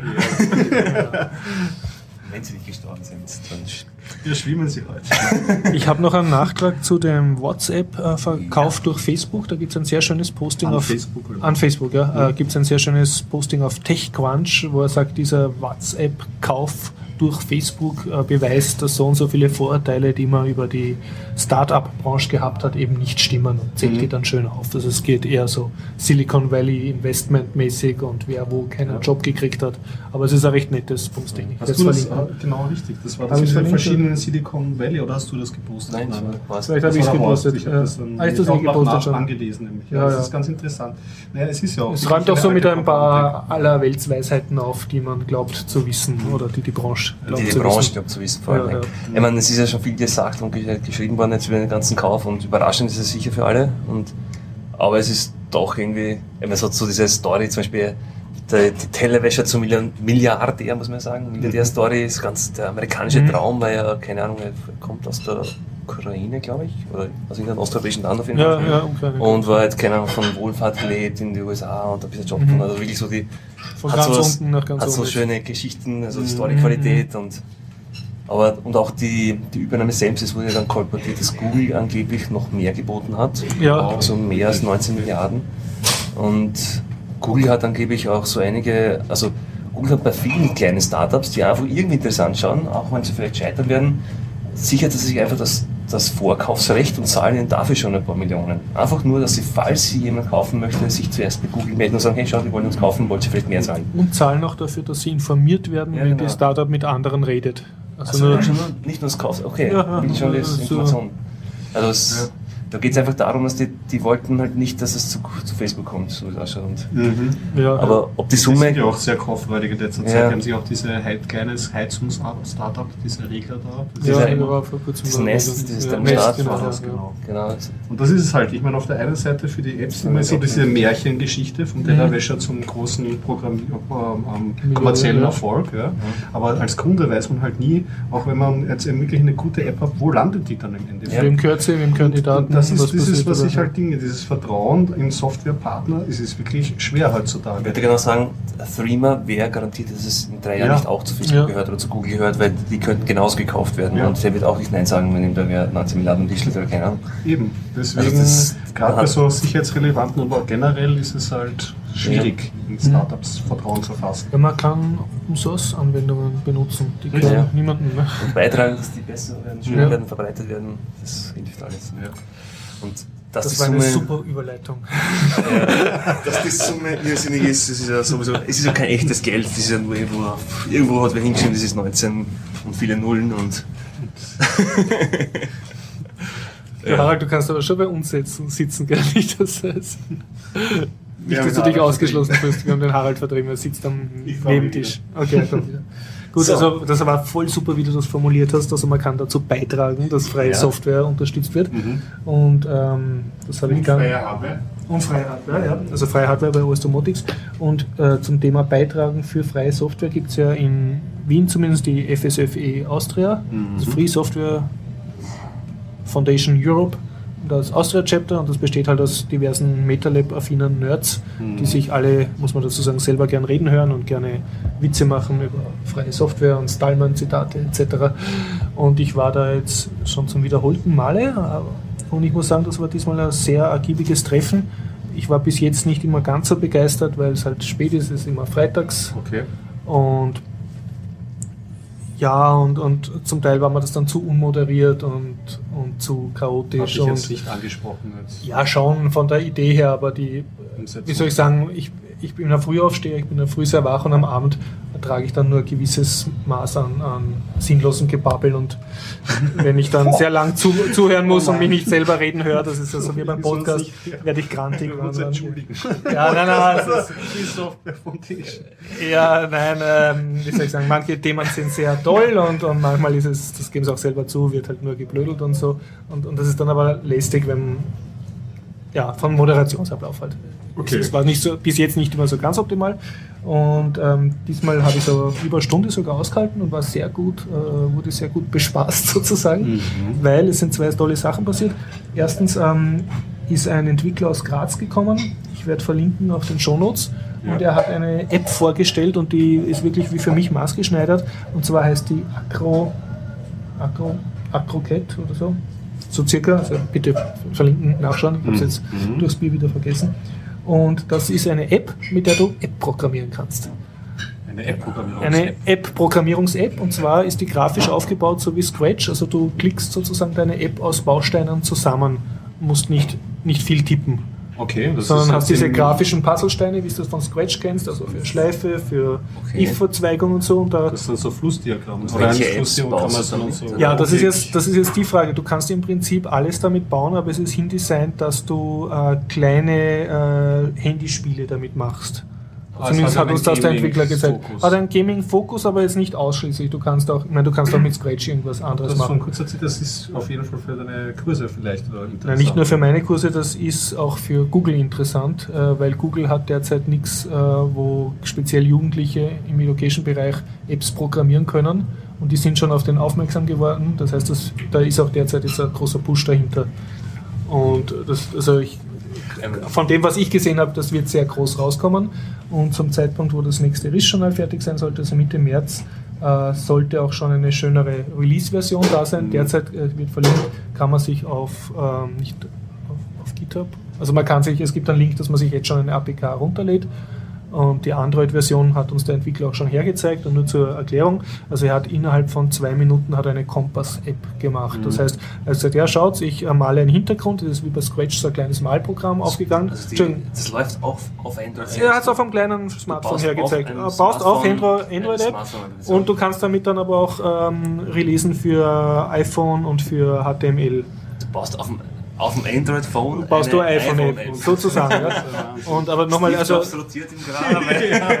genau, das ist das Coole. Und das Ganze so cool, dass es Kinder bedienen können und dass du jetzt nicht äh, zeilenweise Java-Befehle auswendig lernen musst, sondern er hat äh, so mit einem kleinen Programmiererherz. ich, glaube, ihr checkt Ja, die, die Dimension. Er hat ein, ein, ein eingebautes Malprogramm geöffnet, wie man das auch von Scratch kennt, da schnell einen Ja. Pfeil, eine Kompassnadel gezeichnet und dann ein bisschen herumgeklickt, also so ein paar gesliced und gewischt, so ein paar Logikblöcke zusammengebaut.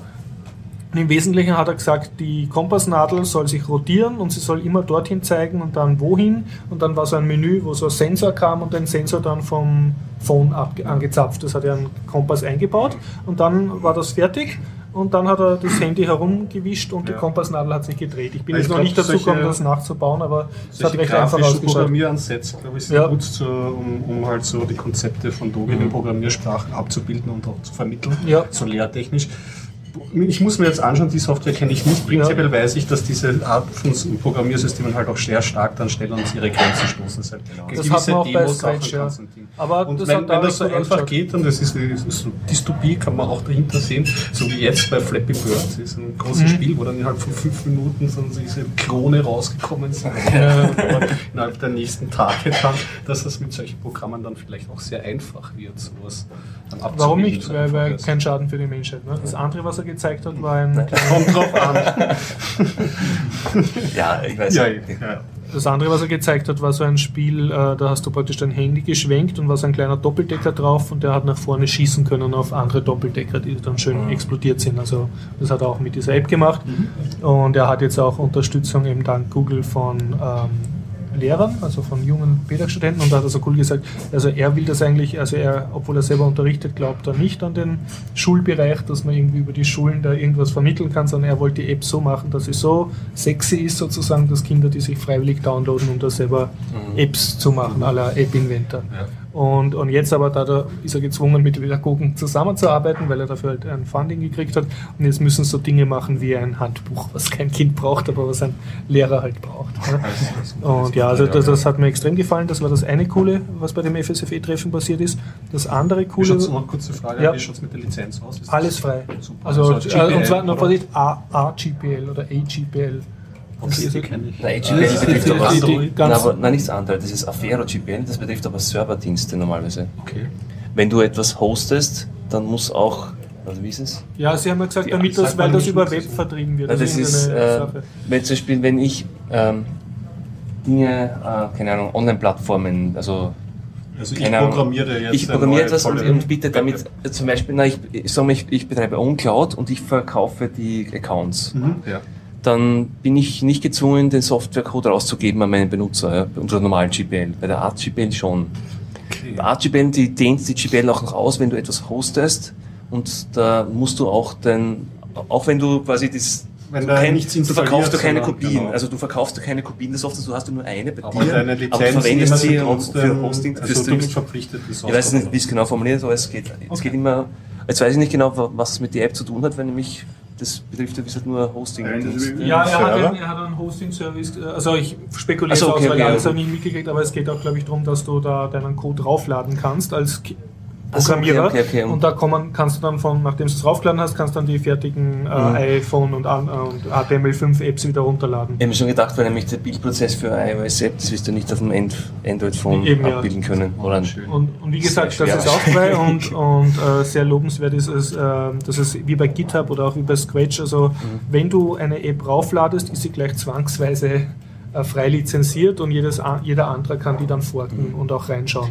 Du kannst aber auch, wenn du das willst, die nur auf deinem eigenen Handy äh, launchen Ja. und dann einen, sozusagen ein APK-File machen und den dann versuchen über den Google Play Store zu verkaufen. Also es soll, ist es auch so gedacht, dass ein Kind, wenn es jetzt sagt, ich programmiere da was, das versuchen kann, damit Geld zu machen. Also es lasst alles frei und das ist sehr, sehr nett. Und dann hat die FSFE, äh, also die versammelten FSFEler haben dann, aber das hat der Professor aus Graz eben auch angeregt, ähm, haben dann sich in eine Diskussion verloren. Äh, ja, könnten wir jetzt nicht was noch Gescheiteres machen als die GPL, was nämlich dann diversen Unsympa Unsympathlern wie der NSA oder so verbietet, diese App zu benutzen oder deren Kindern und wenn sie es trotzdem tun, dann kann man sie verklagen, einfach, einfach so um politisch eins auszuwischen. Mhm, ja. Und dann haben halt die die GPL-Bewahrer gesagt, ja, das verstößt gegen Grundfreiheit Nummer 3 oder so, eben das you can use a GPL uh, licensing for any purpose. Ja. Auch wenn ja, ist da wurde dann diskutiert. schon öfters, dass man ähm, so eine Lizenz schafft oder dass man es vielleicht ja. mal in GPL aufnimmt, dass solche Technologien nicht für gewisse militärische Zwecke eingesetzt Dann wäre es keine GPL-Lizenz mehr, dann müsstest du eine Gregor-Lizenz oder eine andere Nein, sie haben halt in die Aufnahme seines ja. Zusatzes diskutiert, aber da stößt man halt immer wieder auf die Machbarkeitsgrenzen, halt, wenn man solche Zusätze ja, ja, wer entscheidet, ja. was gut und böse ist. Genau. Ja, das könntest du, du könntest zum Beispiel ich meine, du könntest ja dezidierte Dienste aufzählen oder so militärische Zwecke. Ich meine, militärische ja. Zwecke kann man schon identifizieren. Ja, aber wer soll das entscheiden? Einer sagt, du Militär ist gut, das beschützt mich, einer sagt, Militär schlecht, ist zerstören. Nein, du bist der Lizenzgeber, du entscheidest, also wie du lizenzierst. Schwierig wird es halt bei Geheimdiensten. Naja, aber nur Geheimdienste sagen so selten. Wer sagt dir das genau? Woher weißt du, ob sie sich dann halten? Wobei, die halten sich nicht dran, die haben eigene Regeln. Nein, nein, ich denke schon, dass die von sich selbst ein Weltbild haben, dass sie die Guten sind. Und in ihrer Ideologie und ihrem Weltbild oder ihrer, ihren Wahrnehmung sind sie die richtigen, machen sie alles richtig glaube ich. Ja, das also ja, das sie halten sich, ja, also schon, die, ja, die, die halten sich auch, löschen aus, und, das ist gut für uns. Ja, das ist, steht im Gesetz drinnen und deswegen ja. ist es richtig. Ja. Und nur wenn sie das machen, dann brechen sie Gesetze, Lizenzen und irgendjemand hat... Ich glaube, ihr, ihr führt hier sehr deutlich vor, wie schwierig das genau. ist. Genau, ja, genau. also das was ist ein Exemplar mit dem krassen Vergleich mit Hitler, ja, das ist eine reine Ansichtssache. Eine Ansichtssache, ja. Und das Problem ist, Ansichtssachen sind immer subjektiv. Deswegen finde ich die Idee gut von der FSFW zu sagen, wir mischen uns da nicht ein. Ja. ja. Also es, es, war auch damals, wenn ich das weitergeben darf. Da ich nur kurz aufdecken. Aber genau das Thema vom letzten äh, 29C3 war ja Not My Department. Genau das ja, genau. geht mich ja nichts an, was damit gemacht wird. Und das ist auch nicht ganz auch nicht richtig. Ja, aber man muss halt, wenn man so etwas machen will, eine neue Lizenz erfinden. Und wie der Harald richtig gesagt hat, so von wegen Ansichtssache. Und es ist ja schon beim Creative Commons gibt es ja eine leider sehr beliebte Non-Commercial Klausel, die aber in der Praxis unbrauchbar ist und nicht durchsetzbar. Ja. Ich kann auch nur jedem raten, die es gar nicht zu verwenden. Mhm. Und sie schadet nur. Ja, schadet, schadet nicht mehr als sie nutzt. Mhm. Wie ja. dem auch sei. Kannst du nochmal wiederholen, wie das Programm heißt? Ich, ich bin leider ein bisschen zu betrunken, jetzt um mich genau zu erinnern, aber es heißt so circa Acrocat oder Acrobat. Acrobat, Acrobat war es nicht, okay. Dann Acrocat, es wird auf jeden Fall in den Shownotes verlinkt und ich würde mich sehr freuen, wenn irgendeiner von euch prinzipiell einmal Shownotes lesen würde, weil ich jeden, jede Woche zwei Stunden dran sitze. Okay. und für niemand keinem Schwein abgehört. Ja, schon.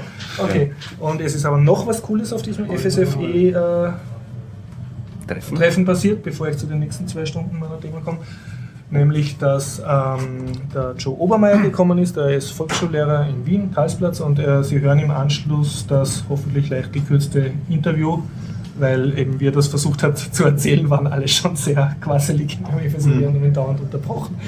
Ähm, und er hat da kurz seine Sicht der Story erzählt, äh, wie er in seiner neuen Mittelschule, wo er arbeitet, ähm, Linux eingesetzt hat, äh, quasi im Alleingang, alles auf Linux umgestellt hat, auf Ubuntu damit auch viel Geld gespart hat und so und wie das aber schlussendlich wieder abgedreht wurde. Und ich versuche jetzt hier nur die kurze Zusammenfassung zu geben. Also er arbeitet in einer evangelischen äh, privaten äh, neuen Mittelschule, entspricht einer Hauptschule und ähm, er hat eben dann Linux eingesetzt und hat auch Support bekommen vom Schulträger, also das war die Diakonie, das ist die Caritas von den Evangelischen. Und dann ist aber der Mann, der dort sozusagen das Linux gepusht hat, und auch einen gewissen Top-Down-Ansatz verfolgt hat. Der wollte nämlich auch die Diakonie dann auf Linux umstellen und das hat aber mit den Mitarbeitern und vom Sozialen her nicht gepasst. Also er ist dann im Endeffekt gegangen und nachher sind andere gekommen und äh, die Schule, wo er jetzt gearbeitet hat, äh, war jetzt sozusagen die einzige Linux-Schule von diesem Schulträger. Die mhm. anderen und die, die, Organisation selbst war voll auf Windows und er hat jetzt ähm, nicht mehr den Support gehabt, dass ihm da irgendwer unterstützt hat. Und sein Fazit vom Herrn Obermeier, wenn es am besten im Originalton selbst war, dass die Schule allein hätte durchaus noch weiter mit Ubuntu arbeiten können. Also es hat zwar ein paar Lehrer gegeben, die das nicht mögen haben, aber die große Mehrheit hat das mögen oder zumindest nicht dagegen geschimpft und auch von den Schülern und Eltern gab es keine Beschwerden. Aber es hat sozusagen der Support gefehlt und aus rein also organisationspraktischen Gründen wurde das dann halt wieder zurückgedreht, mhm. weil er auch keinen mehr in der Organisation gehabt hat, der ihm sozusagen das supportet hat und das Ende vom Lied ist, dass er jetzt einen Rechner verteidigt er jetzt noch heldenhaft und supportet halt ganz allein. Ja. Und sonst haben sie auf zu, zu, sehr zu ihrem finanziellen Nachteil, weil sie haben die ganze Hardware aufrüsten müssen enorm, nur damit da überhaupt Windows drauf läuft Ja. ohne dass jetzt irgendeine bessere Software drauf ist. Ne? Mhm. Und ja, also die das Schule wurde wieder zurückgedreht, ein, Geschichte. ein Ich Sieg für Microsoft. Das ist nicht, nicht, nicht das erste Mal, dass wir diese Geschichte in der Ja. Stadtverwaltung, Stichwort, Ja. was wir öfters besprochen haben. Es sind mehr einfach die politischen Widerstände Ja. und die Und Innerorganisation. auch menschlich. Aber da, das, Nein, nicht, ja, genau. Ja. Also politisch Die- nicht im technischen Sinne. Ja, ja. Und in diesem Zusammenhang aber auch verwiesen auf Rischjournal 001, die Story von Kurt Kramlich, den der Harald ja auch kennt. Ähm, der erzählt, wie in Rheinland-Pfalz gab es eine Linux-Initiative und die kam halt auch von oben und dann haben sich sehr viele Schulen drangehängt. Mhm. Und dann, wie die politische Unterstützung weg war, Ist schon wieder sind die ganzen Mitläufer sozusagen wieder umgekippt. Also und, ja, gibt es verschiedene Den Argumente. Titel des Das wurde schon. Noch eigentlich. Was mit ist. Das war ja Er ist mit sein Kohle Linux schon noch befasst, aber ja, also, also das, wie soll ich sagen, es gibt halt einzelne Schulen, die weiterhin Kohle Linux Okay, einsetzen, verstehe, aber es hat aber nicht ich mehr glaube, Die den. Community entwickelt School Linux weiter. Er Ja. persönlich ist zwar noch dabei, Aber aber, das machen schon andere. Mhm. Er konzentriert sich jetzt eben auf energiesparende Häuser und diese, wie heißt das dort? Ähm, Energiewende heißt das doch. die Energiewende. Verein. Das ist ein freier Zusammenschluss von Leuten, die durch die Energiewende Atomkraftwerke ersetzen wollen. Ja? Nicht durch, durch Einsparung von Energie Atomkraftwerke sinnlos zu machen. Was ich einen netten Ansatz finde. Ja. Sonst, wie gesagt, ich kann nur sagen, ich war dann nicht bis zum Ende von der FSFE-Veranstaltung, aber mir hat es dann sehr gut gefallen, nämlich weil ich zwei super Sachen dadurch rausgekriegt habe. Und, und allein das, äh, dieses Acrocard, also diese App, Mache-App, dass ich die da live erlebt habe und mit dem dann habe schwätzen können, war sehr super. Und es war auch sehr schön, wir haben dann äh, eine Pause gemacht und da haben dann alle miteinander geredet. Also ich kann nur jedem empfehlen, der so Community-Events organisiert und eine große Tagesordnung hat mit vielen Punkten, die alle abgearbeitet werden wollen, dass man einfach sagt, okay, alle Dreiviertelstunde gibt es eine Viertelstunde Pause. Weil dann können die Leute, denen jetzt schon was auf der Zunge liegt und die sich unterdrückt fühlen, dass sie nicht genug reden dürfen, miteinander reden. Das war eine super Überleitung. Das Von den mit nächsten den zwei Stunden wieder. Ja. ja, da, ja, genau. Da wollte Kurz ich noch, andere was sagen. dann kurz noch äh, zu dem Ding dazu sagen. Also ich wollte es nicht schlecht machen, so, Ja, so. GUI-basierte, weil ich, als das Entwickler denken wir immer, das ist Ja. Kinderspielzeug. und so Kinderspielzeug, ja, Kinderspielzeug. Aber es ist ja genau das, was der Gregor vorher gesagt hat. Ist, ich finde das eigentlich schon sehr, ich finde es total wichtig, dass man Leute heranführt. die Faszination zeigt. Das macht das, was ich tue und das macht das genau. machen. Ja. Du kannst etwas. Ich weiß nicht, so- Also ich, ich weiß nicht, ob das anderen auch so geht, aber wie ich, äh, das war damals Commodore, einfach nur das erste Mal so, nur so Hello World und wenn ich dann Genau. das äh, Vorschläge mache, dann macht er das zehnmal und das ist dieses Gefühl so, Schau mal, diese Mami, ganz Welt, da bin Ja. ich Gott Ja. und das macht alles, was ich will. Das Ich glaube, wir müssen die Sprache ändern. Früher war es Clicky, Bunti, man hat eine Maus als Klick gemacht, heute ist Wischi, Bunti. Wischi, Bunti, ne? Man- Es macht nicht mehr Klick. Man hat keinen Druckpunkt mehr. Ne? Also ich finde das sehr gut, so hat alles seinen Platz und gerade so im, im Bereich, wo man Programmieren lernt, das ist sicher sehr, sehr sinnvoll.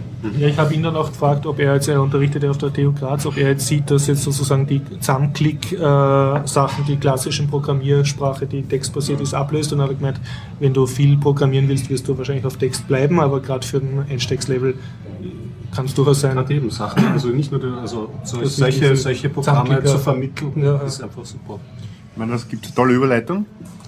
Ja. Ähm, ich habe mich, ich habe auf einer Webseite zusammengeschrieben, die Dienste, die ich interessant finde für eine, eine, einen Heimserver Mhm. mit Schwerpunkt Haussteuerung. Und ich habe geschrieben, ja, die Aufgaben des, des Heimservers sind ist eben die Haussteuerungssoftware, dann Videoüberwachung, wäre nicht schlecht, DLNA-File-Server, weil die Kinderchen wollen auch Filme gucken. Ah, okay. Man kann ja schließlich an den Board eine Festplatte anhängen oder am Raspberry auch. Ne? Cloud-Server sind auch nicht so schlecht. Ja. Dann Monitoring, man will ja wissen, ob, die, ob das eigene Netz funktioniert und ob Ja. der Server noch funktioniert. Äh, Web-Server, weil man schließlich ja übers Web äh, auch bedienen können, seinen Server. Mhm. Und dann wäre nicht schlecht, einen Sixler-Bahn Edge-Router daraus zu machen, damit man eben mit einem Gerät auch auf die Funkwolke kommt. Ja. Dazu habe ich eine kleine Webseite gemacht, äh, die Sarabox. Können wir in die Shownotes verlinken. Die wandert dann auf OS Domotics, sobald einige Services zuverlässig rennen und in Installskripte vorhanden sind. Und weil ich gesagt habe, Überleitung, ich habe ein paar Heimsteuerungsserver angeschaut und da gibt es nämlich einen, der verwendet auch diese grafische Programmierung. Mhm, Der heißt, mhm, mhm, ist ein russisches Projekt. wie heißt der? Ja. Der heißt mayodomohome.com und verwendet den Blockly-Editor. Mit dem kann man grafische Programmierung machen. Ja. Er hat es so realisiert, Blockly ist nichts anderes wie ein Envir Environment, wo man beliebige grafische Programme in beliebigen Sprachen erzeugen kann. Ja. Der Code-Generator ist selber in JavaScript geschrieben. Man klont sich einen Generator, hat äh, in, in, in den ersten paar Zeilen gibt man die Syntax an und die, die Parser-Mechanismen. Und im zweiten Teil schreibt man dann die einzelnen äh, Übersetzungsmechanismen rein. Ja. Das ist nicht so kompliziert, wenn man sich das anschaut. Er hat dazu einfach einen PHP-Code-Generator dazugefügt. Äh, es ist ein zentralistischer Ansatz, das heißt, der, Haussteuerungsserver steuert zentralistisch die Geräte und liest sie. Das Interessante daran ist, die Logikprogrammierung macht es jetzt nicht über eine Programmierskriptsprache. In dem Fall kannst du natürlich in PHP auch schreiben, aber Leute, die nicht programmieren können, können jetzt mit, dem, äh, mit dieser grafischen Programmierung übers Tablet äh, oder über die Webbrowser-Oberfläche sichere Logiken zusammenklicken. Und das finde ich schon sehr interessant. Dadurch können nämlich auch normale Benutzer So Haussteuerungsabhängigkeiten. genau, können das machen. schaust das mit der Krebszüchtung, ne? wenn Genau. das Wasser Krebs das kocht, 17 Heizung Grad- abdrehen. Ja, also mein Sohn sitzt in, der, sitzt in der Schule, ja, das eine macht düt, düt, düt, weil Nagios meint, du, deine Krebse werden fast gegrillt, ja, Alarmsystem, kriegt ein SMS oder was, ne? Kühlschrank ja. Naja, jetzt kann er entweder geschwind heimlaufen, ja, äh, oder er zückt sein Handy, wirft die grafische Programmierung an und sagt, nein, bei 23 Grad abdrehen, ne, oder aus. Und Jalousie auch noch runter, falls die Sonne reinscheint. Genau, Jalousie runter, Klimaanlage auf Höchstleistung, ja. Äh, und dann kriegt er wieder ein SMS, ja, bevor es gefriert. Ja. Äh, Was ich damit sagen will, äh, da, hat- da hat man auch unterwegs die Chance, seine Logiken zu ändern. Ich meine, das ist für uns Programmierer interessant. Ne? Man hat ja nicht überall einen Laptop mit. Ich meine, wir schon, aber vielleicht nicht immer. Oder der Strom ist aus. Keine Ahnung. Ja. Wird, wird nicht Immer wichtig seltener. sein, weil das Smartphone auch die, die Power hat, die früher ein Laptop gehabt hat. Ja, genau. Und durch, man dieses, ja. durch dieses Serversystem kann man eben die grafische Programmierung auch für Server-Logikdienste einsetzen. Das finde ich interessant und das ist auch das einzige Programm, was ich gefunden habe, was diese Technik einsetzt für Server-Logiken zum Definieren. Wie bekommt man so die Software? Da muss man zahlen dafür? Oder? Die ist frei. Äh, Lizenz weiß ich jetzt nicht genau, ob sie GPL 3 ist oder eine BSD. Mhm. Ich glaube, es ist eine BSD-Lizenz. Dann habe ich noch was Interessantes gefunden. Das syncsystem.com. Wir haben auch verlinkt in die Show Notes. Das sind in Node.js programmiert ein, ein Haus- Haussteuerungsserver. Das dürfte ein relativ junges Projekt sein, was ich gesehen habe im Git- GitHub. Gibt es jetzt sechs Monate ungefähr. Sind aber, haben eine recht gute Dokumentation. Das Interessante daran finde ich, dass es in Node.js läuft. Das bedeutet, du hast auf dem Server JavaScript und auf dem Client JavaScript. Das heißt, ein Programmierer, der nur JavaScript kennt, kommt damit durch. Und 90% aller Webprogrammierer können JavaScript. Ja.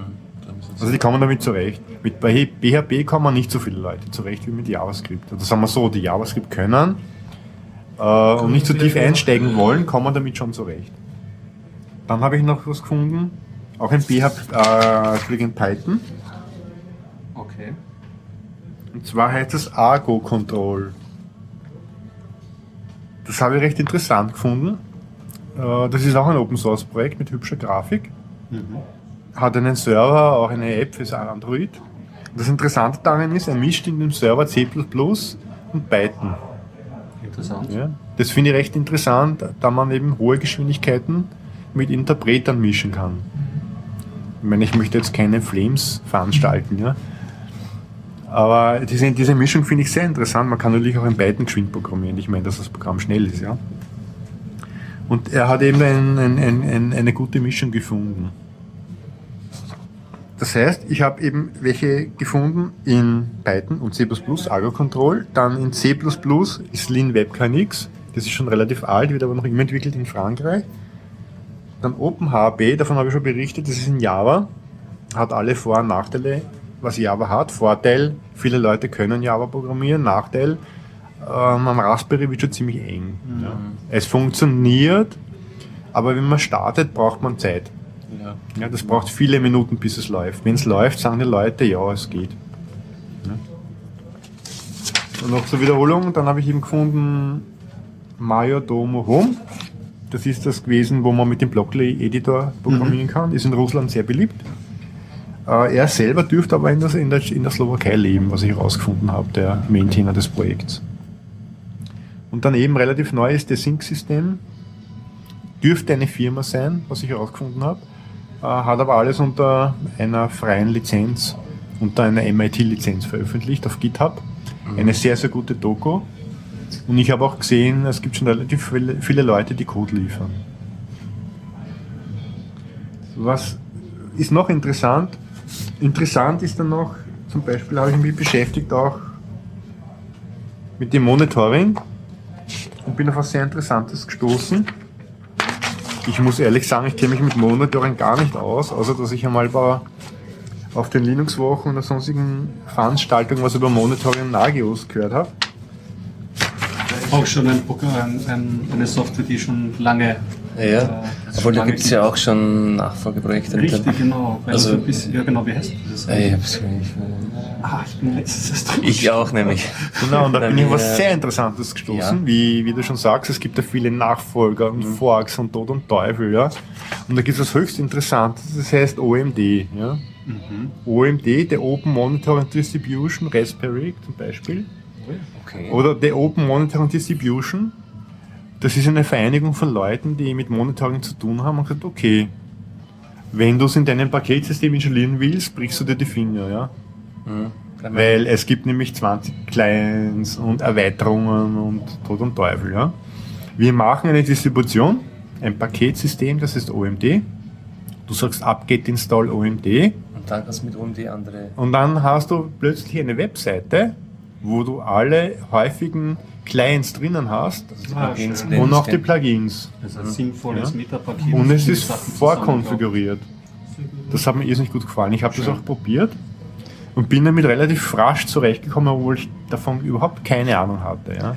Also ich muss sagen, ganz allgemein Nagas ist schon sehr verbreitet. Also das wir selber, ich selber betreue, also betreue Nagas-Installationen, die mehrere tausend Checks machen. Und, und habe so schon gesehen, oder? Das muss hoch skalieren Genau, können. das, das skaliert nicht ganz so, weil es für jeden Check immer eine Verbindung aufbaut. Dafür gibt es aber schon weiterentwickelten Check MK, das ist so ein, ein Plugin, das dann viele Checks in einen Check zusammenfasst, das nur eine Verbindung zu jedem Zielhost macht. Und da habe ich schon gesehen, Stationen in, in Österreich, die mehrere hundert Server damit monitoren. Also große Unternehmen in Österreich, die das wirklich auch einsetzen und das ist auch sehr verlässlich funktioniert. Also und total halt, man, wenn man viel Zeit reinstecken will, und wie gesagt, wenn man sich die Arbeit dann total schon anmacht, man kann halt alles damit machen.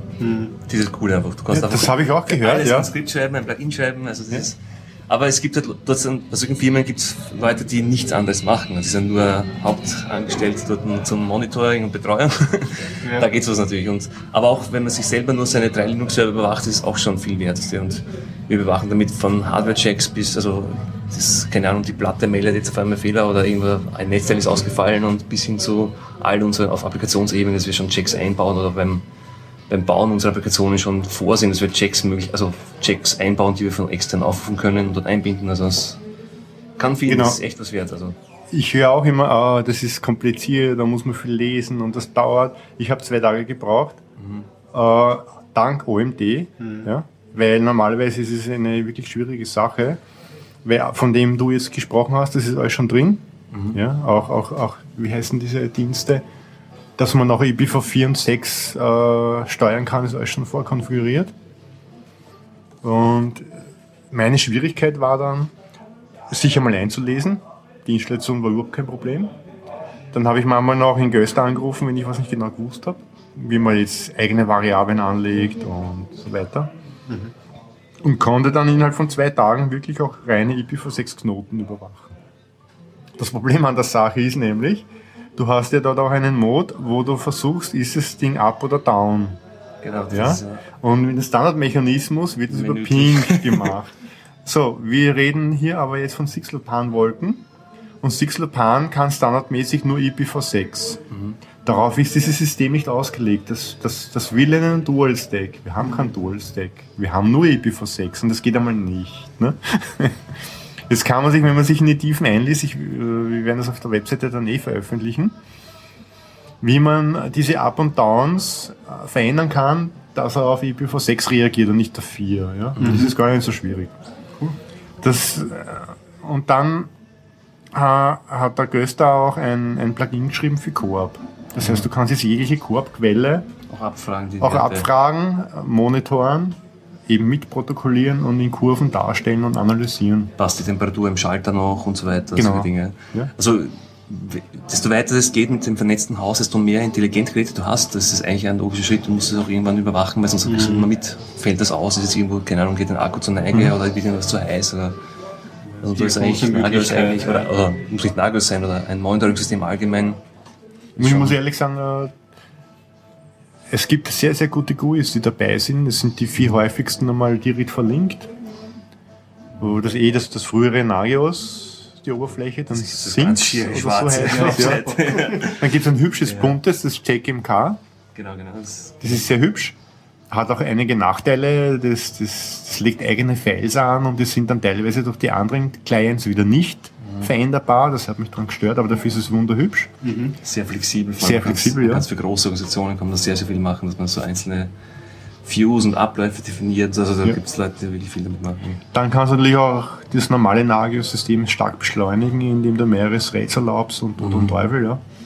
Dann gibt es auch das Syncs, glaube ich, Oberfläche, oder nur Sync heißt die, glaube ich. Die haben mir sehr gut gefallen.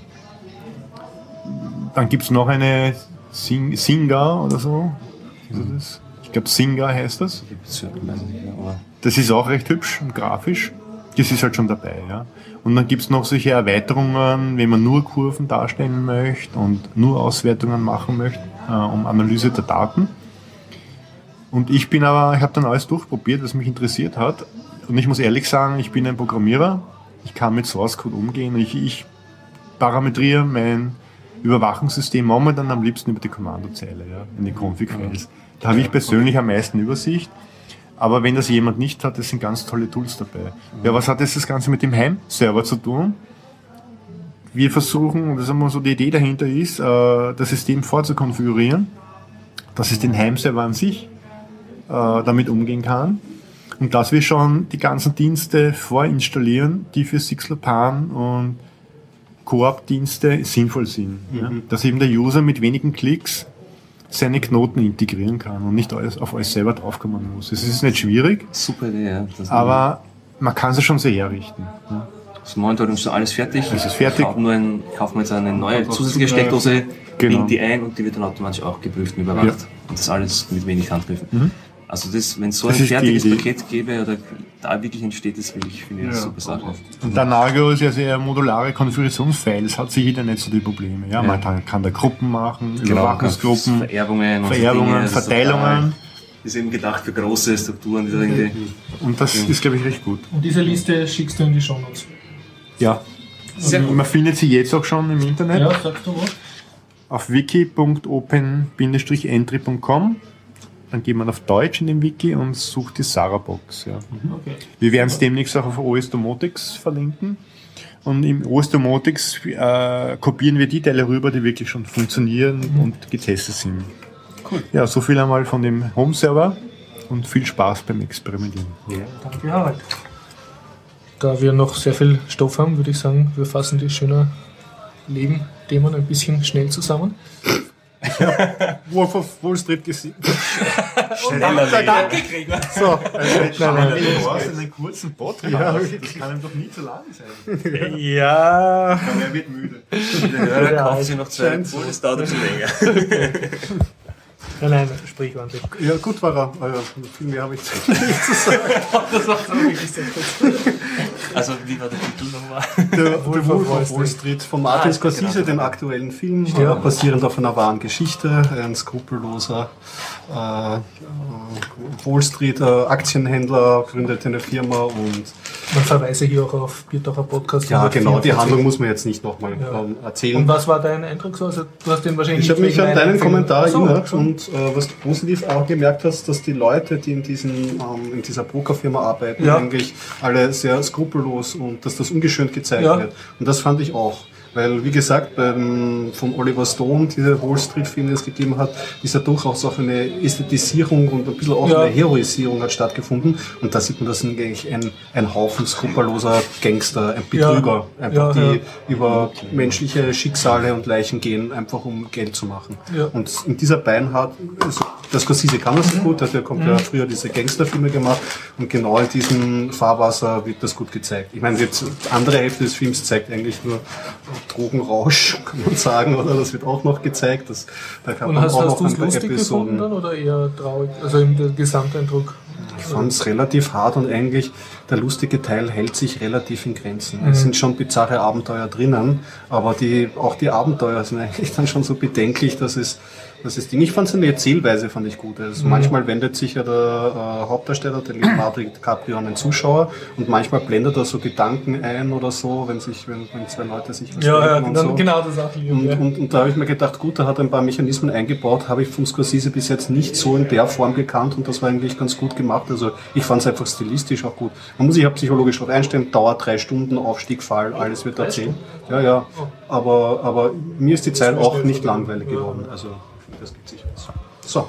Okay, dann verschiebe ich wie schon letztes Mal die Besprechung von 47 Ronin noch weiter auf nächste Woche. So, Ja. so viel ist da nicht zu erzählen. Aber was ich unbedingt machen möchte, ich möchte zwei Britcoms äh, besprechen, weil ich habe eine, eine YouTube-Guck-Attacke gehabt. Also ich habe mir so britische Fernsehserien reingezogen. Und zwar deshalb, weil ich ähm, gelesen habe, es gibt so einen schönen äh, Blog, der heißt britische Sitcoms. Und da ist, glaube ich, ein Titanic-Redakteur ist das und der hat irgendwie einen sehr großen Fetisch auf britische TV-Serien und bespricht die Länge mal teilweise Breite. wahnsinnig Zum Teil ja. sind seine Besprechungen noch besser als die ganze Serien. Na, da habe ich mir halt irgendwie zwei durchgeschaut. Und die eine, die ich mir eingezogen habe, ist ein bisschen älter. Heißt Family Tree. Also man, alle diese ähm, Serien findet man entweder als Direktimport kann man es kaufen oder man findet auch sehr viel schon auf YouTube, weil die Fans natürlich ständig die besten Szenen raufladen und Trailer Mhm. Und so, weiter. Und ich nehme an, sie landen auch beide früher oder später als deutsche Übersetzung im Fernsehen. Die eine heißt Family Tree und die schaut man schon allein deshalb, weil der Hauptdarsteller von IT Crowd drinnen mitspielt. Hier. Und zwar der Irishman, der Mo Mode, oder wie heißt, also nicht der Schwarze, sondern der Irische. Und der ist hier der Hauptdarsteller. Okay. IT Crowd kennt Ja, ihr. ja, ja. Das ist nicht wie der Schauspieler heißt, aber ich weiß genau, wie Bitte in den. Shownotes nachlesen, okay. Und der hat ja so abonniert ein bisschen so die Rolle des nicht so heroischen, sondern ein bisschen Batschatten, aber den man dann trotzdem halt mag, gerade wegen seiner äh, nicht so Alpha-Männchen-Art, sondern wir, und das macht er hier auch, aber er spielt nicht ganz dieselbe Rolle. Und man muss sagen, die ganze Serie ist A von HBO, also zeigt sehr viel Qualität. Und B, es ist ein sehr ruhiger Humor. Also sehr, es ist nicht so der Uahaha, sondern und auch nicht so viel Action, sondern es ist sehr ruhig und es macht sich auf eine sehr sanfte und nette Art über sowohl über Briten als auch über Amerikaner lustig. Also Okay. Story kurz gefasst ist, der Mode ist gerade wieder arbeitslos und von äh, Freundin verlassen und so. Und was macht er? Er kriegt von der Tante erbt er so eine riesige Kiste mit seinen äh, Memorarien seiner Vorfahren, also seine Schwarz-Weiß-Fotografie und Uniformknöpfe und so. Und dann macht er das sozusagen zu seinem Hobby, jetzt da seine Ahnenforschung zu betreiben und lernt diverse britische Verwandte kennen und seine Family schläft da mit und sein Freund. Und nachher ähm, fährt er sogar in die USA und lernt dort einen Zweig seiner Verwandtschaft kennen. Und das dient eigentlich immer wieder nur als Vorwand, um sozusagen die kleinen Schrulligkeiten und, nationalen Besonderheiten der Leute vorzuschlagen. Und das Schöne ist, egal wie schrullig die Leute sind und wie seltsam oder auch zum Teil wie ein bisschen unsympathisch sie dann werden, ähm, es geht nie ins Aggressive. Also er, er sagt dann zwar auch selber, ja, die sind ein bisschen seltsam, aber er ist zu allen freundlich und wundert sich eher still und macht sich eher so ein bisschen lustig, aber auf eine freundliche Art. Also, und das schaut man sehr gerne eigentlich. Klingt nett, ja. Und äh, für mich das Allerschönste war, es spielt eine sehr berühmte Bauchrednerin mit. Okay. Die habe ich nämlich in einem TED-Talk schon mal gesehen. Ich werde versuchen, das richtig zu verlinken in den Shownotes. Und die spielt da halt eine sehr seltsame Schwester vom Hauptdarsteller, die seit ihrer frühesten Kindheit so eine kleine Handpuppe hat, einen Affen, dem sie jetzt natürlich schon voll eine Persönlichkeit zuschreibt. Und alles, was sie sonst sich nur denkt, sagt halt der Affe. Also der ist halt immer für peinliche Kommentare gut. Und sie ist auch dauernd mit dem herum und ist halt schon mega peinlich, weil sie dauernd mit ihrem Affen, sprechenden Affenhandpuppe dazwischen plappert und so. Ja, das ist so ein, noch, noch einer der vielen seltsamen Figuren, die da auftreten. Was auch nett ist, also es, es es sind da so kalifornische Verwandten und die sind dann alle ganz nett und ganz schön und Also immer dieses äh. Zwischenspiel zwischen englischer und amerikanischer Kultur. Ja, also die, also die ersten paar Episoden sind in, spielen in England und die anderen dann in, in, äh, äh, in Kalifornien. Also es wird dann ein bisschen auch gegenübergestellt, die Kulturclash und so. Und ähm, da ist einer, so ein ganz netter kalifornischer Verwandter, so ganz großzügiger älterer Herr. Und in der letzten Episode kriegt er dann auch seine Letzte eher, Episode, Achtung. also in der letzten Spoiler. Episode der ersten Okay, Staffel, Entschuldigung, äh, kriegt er dann auch so eine Glocken gehen an. eine, eine unsympathische Wende, da ist er dann, also zuerst merkt man schon, er hat so ein Faible für Verschwörungstheorien und, in dann, und dann ist dann so eine Szene, da hat er so einen kompletten Raum und da merkt man, er ist da volle Prepper, also er präpariert sich schon für den nächsten äh, Desaster Konserven und, mit. Konserven und natürlich äh, Verschwörungstheorien, Mondlandung war nur Fake und, und alles und ja, also es wird, ich, und ich finde, es wird dadurch sehr, sehr, sehr nett gezeigt, dass, dass die Leute halt nicht nur nett oder nur böse sind, sondern jeder halt ein bisschen, ein bisschen seltsame Seiten hat, aber trotzdem auch liebenswert ist. Also ist ein, einfach ein sehr netter, zurückhaltender Humor. Ja, und was ist die zweite Serie, die du angeschaut hast? Die zweite Serie ist ähm, um Ankle. Ich meine, Englisch ist so schlecht. Böse Der Onkel, der Onkel, ja. Aber nur Onkel heißt Uncle, ja, das ist schon alles. Eine Britcom und der Hauptsteller heißt Nick Helm oder so. Bitte nachgucken auf den Shownotes. Ich habe ihn, hat einen sehr kurzen Namen und, und ähm, hat mir extrem gut gefallen, vielleicht auch, weil ich selber Onkel bin. Aber äh, es geht darum, also ein, ein eher äh, versagender Onkel, also der so im Leben zu nichts gebracht hat, außer arbeitsloser Musiker zu sein und sich halt so mit seiner Wampe in seiner Wohnung umeinander kifft und davon träumt, wie toll er ein Sänger wäre, aber in Wirklichkeit checkt er halt nichts und, und bringt auch sichtbar nichts zusammen. Gibt es einen Fachbegriff dafür? Underachiever. Underachiever, ja, also der, der super Underachiever, ja. Und der wird halt von seiner Schwester gezwungen, irgendwie den, den ihren Sohn, den, seinen Neffen halt von der Schule abzuholen. Und da entwickelt sich dann so ein bisschen eine Freundschaft zwischen den beiden.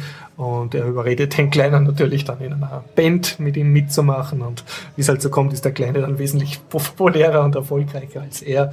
Und sind halt immer wieder sehr schöne Momente. Und das Schöne ist, in fast jeder Sie äh, Episode ist ein großer, wirklich gut gemachter also Video, Music-Video-Clip drinnen. Meistens, wo er so tagträumt und hat gerade Liebeskummer oder schaut einer Frau nach und bricht dann so in einen Song aus und ist dann plötzlich so im vollen Bühnenoutfit und mit so komplett Hintergrundtänzern und allem. Und nachher verschwimmt das Bild wieder und er ist wieder ganz allein auf einer Straße. Ja, aber die Songs sind recht gut. Also sieht man auch direkt auf Videos, sind, sind wirklich gut gemacht. Und das Schöne ist halt, dass, oder das für mich Schöne, dass der, er ist ein anderer, also er hat einen, Bart, er hat einen Bauch, er ist nicht besonders groß. In dem Spiel ist auch er der Loser, aber trotzdem spielt er halt sehr ernsthaft seine, wie soll ich sagen, steht er dazu, dass er halt so ein schmalziger Popsänger gerne sein würde und dass er ein Rock'n'Roll-Star. Und, und, und sein Liedern, das haut natürlich im echten Leben nicht so ganz hin, aber trotzdem bringt das dann fertig.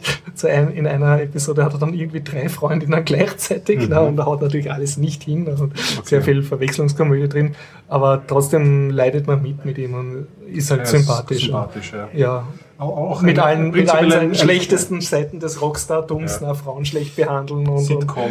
äh, aber ja, also, durchaus und sehr, sehr nett gemacht, finde ich. Ne?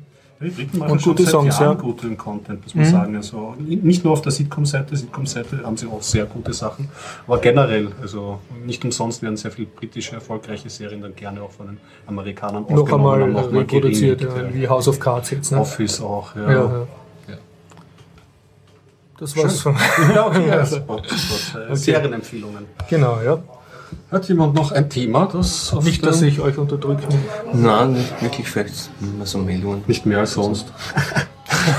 Na, was haben wir denn da? Oh ja, wir haben noch diese Ding, das könnten wir noch ansprechen. Da habe ich nämlich den Johannes genannt. Ja, genau. Also das hat der, ich der Florian hat das nämlich Ja. äh, auf Google Plus gepostet. Wieso hat das der Flor wie, unter deinem Namen? Nein, ich, also Florian hat es auf seine Plus hast gepostet, ich habe es Florian ah, gelesen. okay. Und hast das als Thema reingegeben. und das Thema reingegeben. Mhm. Die, das Technische Museum in Wien macht jetzt äh, so, sie haben ja jetzt momentan so eine Weltraumausstellung Mhm. und da gibt es so einen speziellen Abend, wo sie groß mit Astrologie Werbung machen.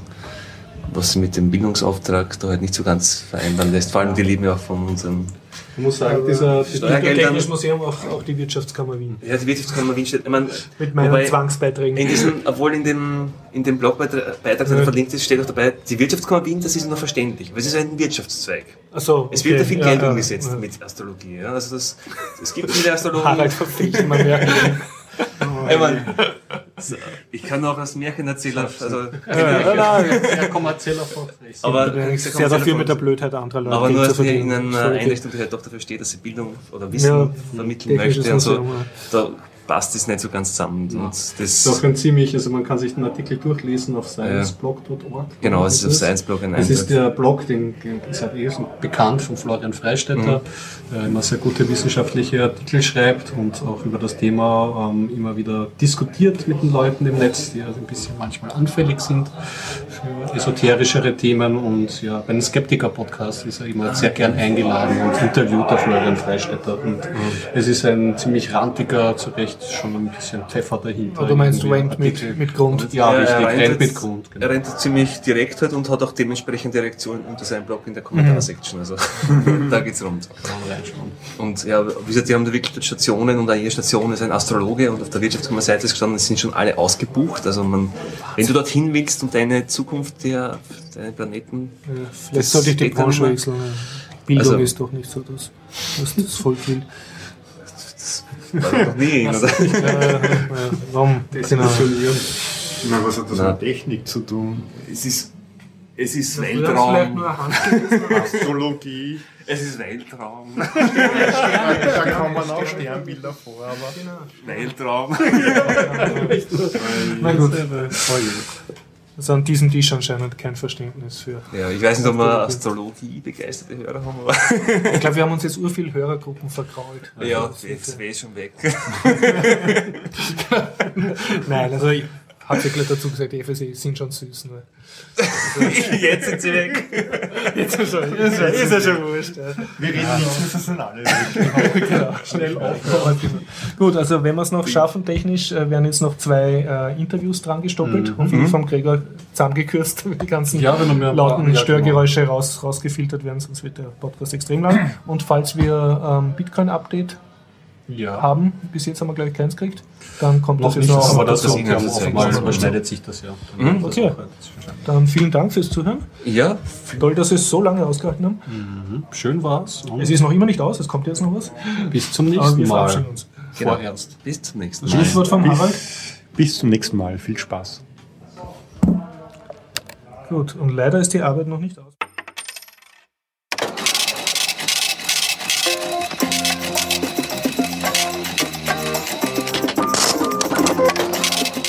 Mt. Gox Meltdown, vermutlich großer Verlust an Bitcoins. Chronologie der Tragödie. Überraschend faire Presse.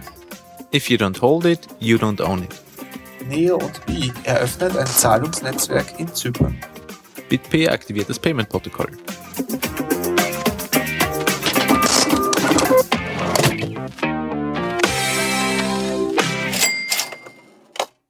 Diese Folge 64 findet ihr unter bitcoinupdate.com. Hallo, hallo? Aufnahme. Ja, okay. Ähm, heute, ähm, Ges Gespräch mit Alexander Salzmann. Alexander Salzmann im Stockwerk über wie cool es ist, einen Coworking Space zu gründen oder zu benutzen. zu gründen und zu betreiben. Okay. Alexander, wie kommt man auf die Idee, einen Coworking Space zu betreiben? Hat es dir in deinem letzten Beruf nicht gefallen? Äh, Es hat mir im Beruf prinzipiell schon gefallen. Ich war Historiker, äh, habe aber zehn Jahre lang im letztlich im Geisteswissenschaftler Prekariat verbracht. Du warst eigentlich überhaupt kein Technik-Nerd. Nein, gar nicht. Okay, ja. Ist aber auch keine Voraussetzung für einen Coworking Space. Und als Historiker eben auch in immer wieder in eine Situation geraten, dass ich auf Projektbasis gearbeitet habe, keinen fixen Schreibtisch, also keinen Arbeitsplatz bekommen habe und letztlich dann sechs Monate zu Hause saß. Als Historiker hat man auch nicht gerade Kundenkontakt. Aber du warst schon bezahlt von dem Projekt. Ja, ja, schon, Ja. aber ich habe keinen Arbeitsplatz Okay. gestellt bekommen und habe halt zu Hause gearbeitet. Viele Und träumen ja davon, aber dir hat das anscheinend nicht so getaugt. Nein, also ich meine, das ist, geht dann schon unter Umständen, wenn man Pech hat, schon in Richtung soziale Isolation, dass es Mhm. Tage gibt oder mehrere Tage, wo man eigentlich nur mit seiner Bilderverkäuferin redet. Ja, ja. Dir, dir, äh, du halt hast, zwölf Stunden am, am Schreibtisch in der eigenen Wohnung sitzt. Das Soziale gefehlt ein bisschen. Genau, und da habe ich mich mit der Coworking-Idee äh, Mhm. beschäftigt. Und nachdem äh, die, die Einkommens- und Lebenssituation für freischaffende Historiker keine sehr rosige ist, äh, kam dann auch die Idee, überhaupt einen, quasi einen Neuanfang zu machen und doch aus dieser, wie ich fand, tollen Idee äh, auch für mich gleich einen Neuanfang zu machen. Mhm. Also du hast nicht nur Und ich habe dann zusammen mit meinem Bruder und einem Freund noch zu dritt haben wir die, diese Firma gegründet und ich betreibe das Space jetzt Und die auch. Firma heißt wie? Stockwerk Coworking GmbH ist der offizielle Name. Okay, und die betreibt das Stockwerk in Wien. Ja, die ist der Stockwerk, Wir genau. sind hier im 15. 15. Bezirk. 15. Bezirk, Nähe Gumpendorfer Station, Gumpendorfer Straße. Wie lange gibt es das Stockwerk schon? Äh, seit Anfang September. Ach, das ist jetzt ganz frisch Das ist ganz sozusagen. frisch, ja. Oh, okay. Wir haben im September mit dem ersten Stock aufgemacht, haben dann im November offizielle Eröffnung gefeiert und den zweiten Stock als Coworking Space geöffnet. Weil ihr schon so viele Anmeldungen gehabt habt und, und Coworker, die Ja, also wir arbeiten wollten. versuchen das mit der Auslastung sozusagen langsam Also ihr geht Stockwerk für Genau, Stockwerk, gehen Stockwerk expandiert für. Stockwerk vor. Ja, und, und wo bekommt man diese coolen, äh, individuellen, äh, sozial needy äh, Leute her, die jetzt in, sich in einem Coworking Space einmieten? Also die, die, die, die erste Gruppe, die eigentlich schon teilweise aktiv auf uns zukam, war die, die Startup-Community. Die ist traditionell Coworking-affin, Ja. auch, in Wien. Äh, über ostwendstartups.com, Inventures.eu. Das waren so Plattformen, die sich teilweise bei uns gemeldet haben, Habt ihr jetzt endlich Schreibtische für uns? gefragt haben, ah, was ist da los? Können wir mal vorbeischauen, uns den Laden mal anschauen.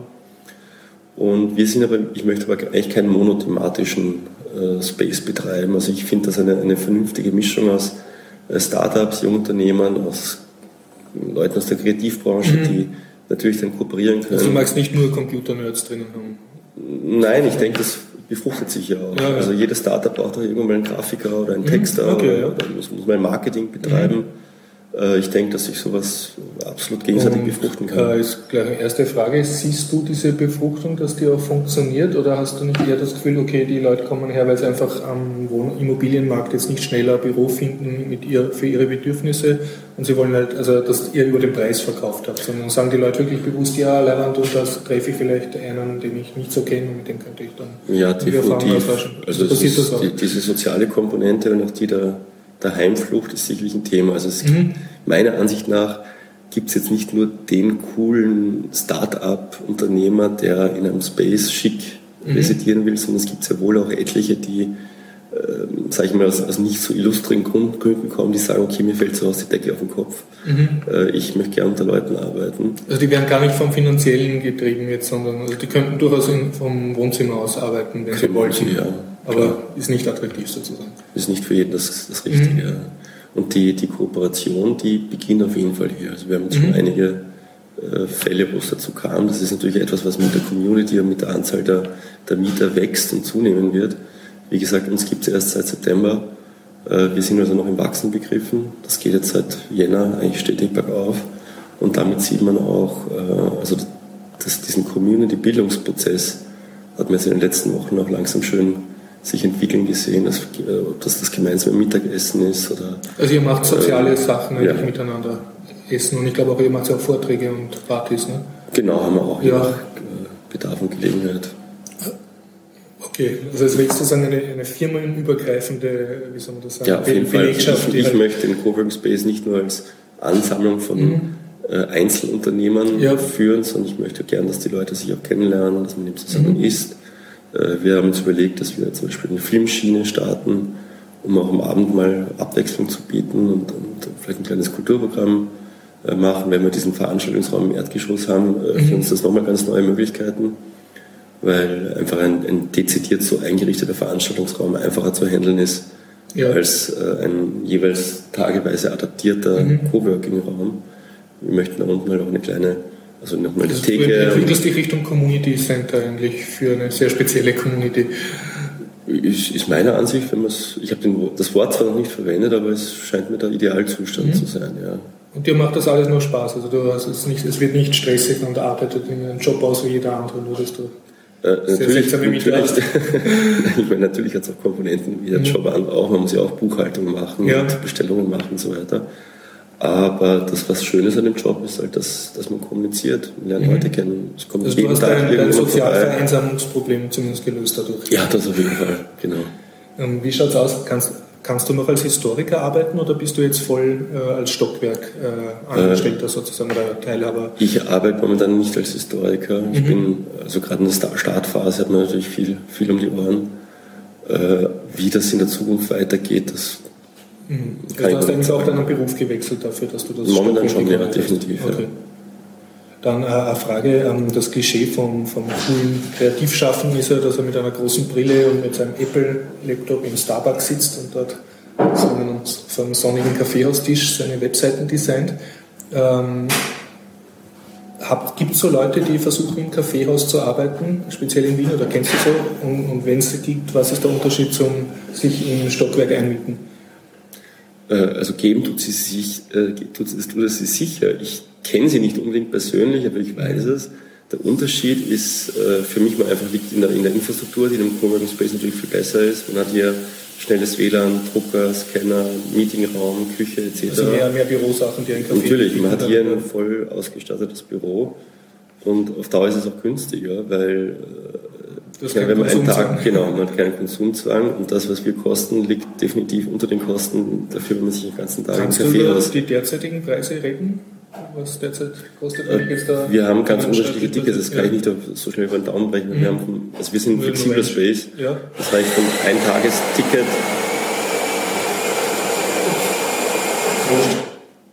Wurscht. Für meinen Podcast ist das völlig wurscht. So, das kommt live. Ah, okay. Wenn du einverstanden bist. Äh, Das reicht vom Ein-Tagesticket über 15 Euro netto, über verschiedene Flex-Tickets für 5 Also für 15 Euro kann ich den ganzen Tag hier im Coworking Space abhängen. Genau, inklusive Meetingraum, Drucker, WLAN, Und da ist äh, was inklusive äh, getränkemäßig? äh, Getränke sind, seit einer Stunde. Fixe in dem. Fall sind inklusive, äh, Getränke sonst nicht. Also das wird den Rahmen sprengen. Bei 15 Euro kann ich nicht Ja, nein, nein, ich nur Umfang Getränke, ja klar. Ja, okay. Das also eigentlich schlägt das ja schon einen Tag voll im Café Genau. sitzen, wenn man da arbeitet. Die günstigste Variante, um ein ganzes Monat Mhm. äh, von 9 bis 18 Uhr hier zu arbeiten, ist der Flex 30 Tisch. Das sind 170 Euro netto. Mhm. Das sind also schon deutlich weniger natürlich dann als die 15 Euro. Da wird es dann wirklich unschlagbar. Ja.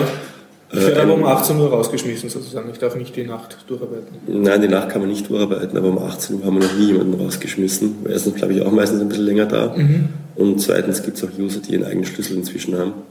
Ah, das Äh, hat mehr organisatorische Gründe. Genau, ja. Okay. Es muss jemand da sein, der zusperrt, wenn das Haus leer ist. Okay.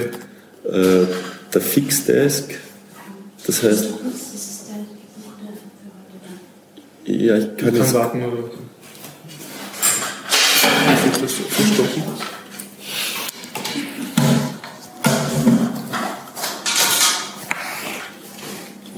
Pause. Fortsetzung vom Interview. Alexander Genau. Stockwerk. ähm, Okay, wir waren gerade bei den über, Preisen und den Ja. verschiedenen Tarifen. äh, also die billigste Variante, einen Monat hier zu arbeiten, ist in, äh, der Flex 30. Ah, der und Flexidex heißt, ich, hab, ich muss mir halt einen freien Tisch suchen. Genau, das bekommst du Okay. mit deinem Laptop, suchst dir einen Tisch, suchst dir einen freien Tisch und das, äh, den räumst du dann am Abend wieder. Mhm. Ein Fixdesk bedeutet bei uns, das ist dein Tisch. Da darf auch niemand anderer her. Da kannst du dich mit deinem Bildschirm und äh, Achso, ich kann einen, einen echten PC aufbauen. Und, und so wie du es bei uns draußen siehst, ja, also das sind Leute, Als Flexidesk. Desktop kriege ich einen Schließfach oder irgendwas für meine Sachen? nicht inkludiert, aber das kannst du, da, kannst du dazu nehmen. Ja. Es bietet sich für Flexdesk-User an, das noch dazu zu nehmen, weil dann können sie sozusagen am Abendzeug Ja. einpacken, einsperren. Und du selbst hast aber einen fixen Platz, nehme ich an. Ja, ich habe ein kleines Büro, weil ich muss doch eine ganze Okay. Buchhaltung und äh, bis hin zu den, ich weiß nicht, Ersatz, Handtüchern Ja, ja. und eigentlich Krimskrams. Und ich nehme an, ihr habt auch die Möglichkeit, dass ich schnell einen Konferenzraum buche, wenn ich Kunden habe? Oder? Ja, wir haben im zweiten Stock auch einen Konferenzraum mit bis zu zwölf Plätzen, Mhm. mit Beamer, mit Flipchart. Das ist ganz unkompliziert. Also ein, ein, ein, ein, bei uns im Haus läuft vieles nach dem Fair-Use-Prinzip. Die Druckerbenutzung, Internet und auch der Meetingraum. Das heißt, die Leute, die bei uns eingemietet sind, können den Raum für ein, zwei Stunden in der Woche gratis benutzen. Wenn, sie, Das ist sozusagen drinnen in der Genau, ja. wenn man ihn regelmäßig oder länger braucht Mhm. oder kommerziell, kommerziell nutzt für irgendwelche Schulungen oder Mhm. äh, irgendwas in der Art, dann äh, muss man ihn mieten. Mhm, okay. Ja, also was mich am meisten fasziniert, ist diese Vernetzung, also dass verschiedene Berufsgruppen aus verschiedenen Mhm. Firmen und ich nehme auch von der Altersstruktur, dass nicht alle ganz jung sind bei euch.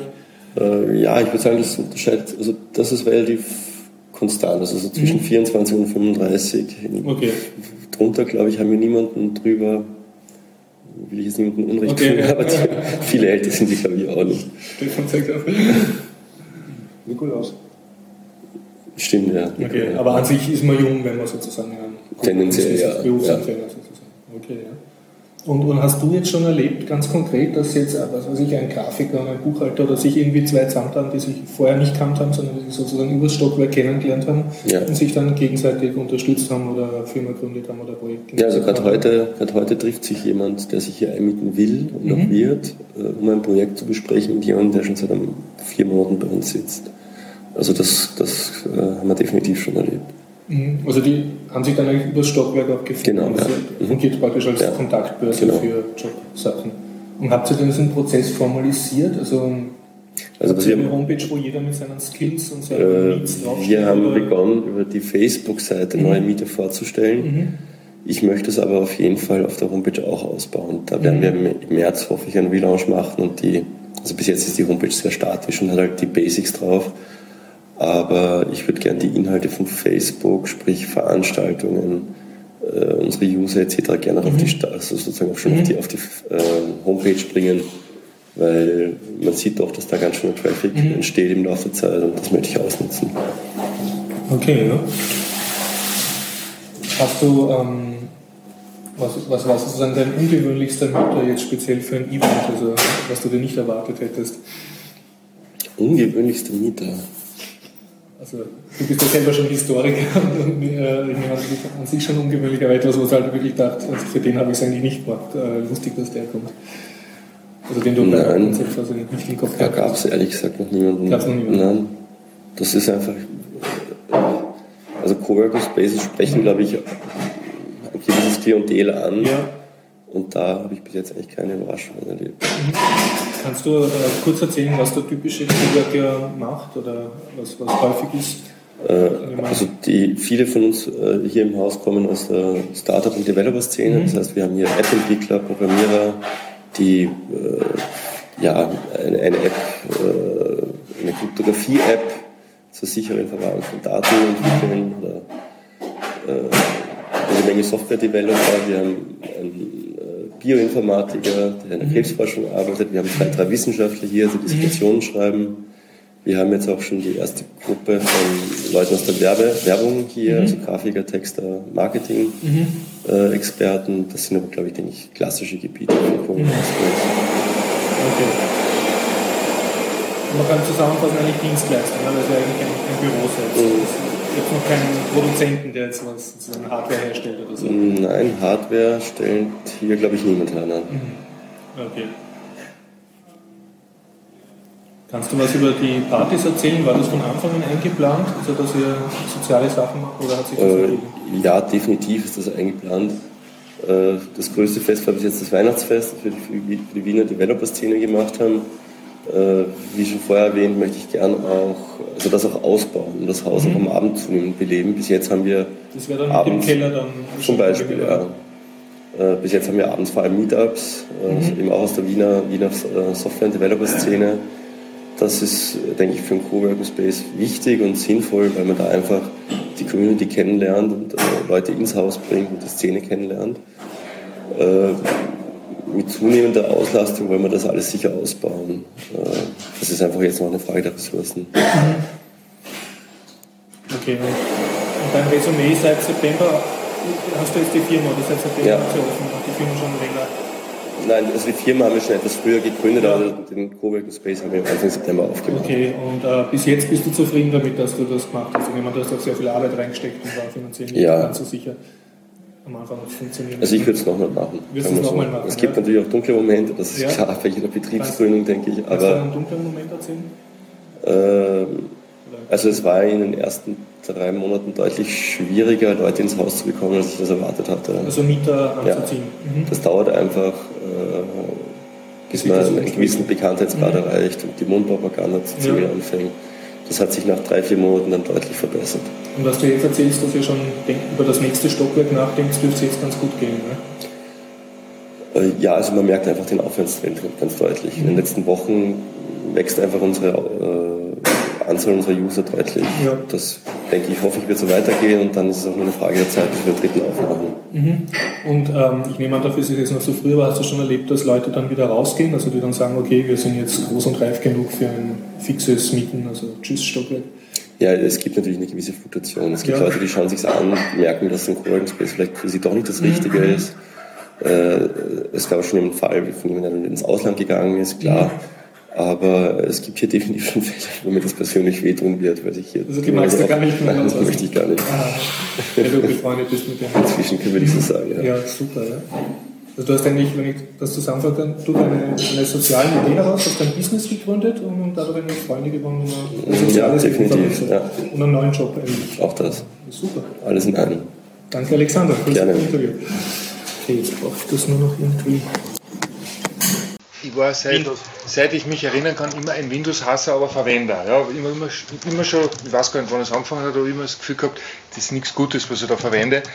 Aber ich habe es halt gemacht und gleichzeitig auch immer diese gewisse Angst, dass, dass man illegal ist in einer Schule. Das ist ja nicht ganz. Sagst du dazu, ihr habt wie viele Stunden und, und 200 Schüler. So eine kleine, kleine Hauptschule, jetzt haben wir Mittelschule.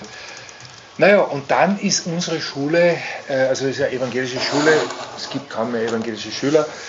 Die Kirchen hat auch kein wirklich Inter- Interesse dran. Äh, Das war ein zusätzliches Problem und wir sind übernommen worden von der Diakonie, die, sich eigentlich mit Flüchtlingsdienst und so weiter beschäftigt. Und die haben gesagt, sie übernehmen unsere Schulen auch noch, weil sie es sinnvoll finden und so weiter. Also von den Evangelien zu den Katholiken, oder? Nein, nein, die Diakonie ist auch evangelisch. Ja, so, aber bei der Diakonie spielt schon mal prinzipiell Kirche nicht so eine große Rolle, sondern eher äh, sozusagen vernünftige äh, Sachen zu machen. Okay. Genau, ähnlich wie die Caritas. Man kann es vergleichen mit der Caritas. Also, äh, da geht es nicht um, um die äh, Evangelisierung der Menschen, sondern geht einfach darum, in, in unserer heutigen Gesellschaft sinnvolle Sachen zu machen. Na gut, jetzt sind wir von der Diakonie übernommen worden und der Diakonie-Informatiker, äh, das war der Erich Seitl, damals ist zu mir gekommen und ich habe gesagt, wie es ausschaut. Also, das ist das alles illegal, was wir da haben. Äh, was soll man machen? Und dann sagt er, naja, das mache ich sicher nicht, illegale Sachen, weil er muss schli schließlich dafür gerade stehen. Warum verwendet es nicht Linux? Sage ich, ich bin voll dafür, aber ich kenne mich nicht aus. Ja. Dann hat er gesagt, okay, er macht es. Und jetzt rückblickend betrachtet war das einfach damals eine Zeit, wo er versucht hat, in der Diakonie Linux durchzusetzen. Wann war das? Das war 2006, glaube ich. Ja? Also er wollte damals im ganzen äh, Diakoniebereich äh, Linux äh, einfach auf Linux umstellen. Also das sind immerhin doch, was über sicher so 400 Computer oder so, ja? noch ohne Schulen. Naja, und ich war sofort begeistert und äh, hat mir halt Ubuntu gezeigt und hat mich so schon langsam eingeschult. Ich habe daheim einen zweiten Computer gehabt, auf dem habe ich Ubuntu installiert. Und ich schätze ungefähr nach einem Jahr hat er mich dann einmal gefragt, äh, was verwendest du daheim als Hauptcomputer? So, ja, Windows. Sagt er, solange du nicht den Hauptcomputer auflegst, wirst du es nie lernen. Habe ich gedacht, naja, ganz schön arg.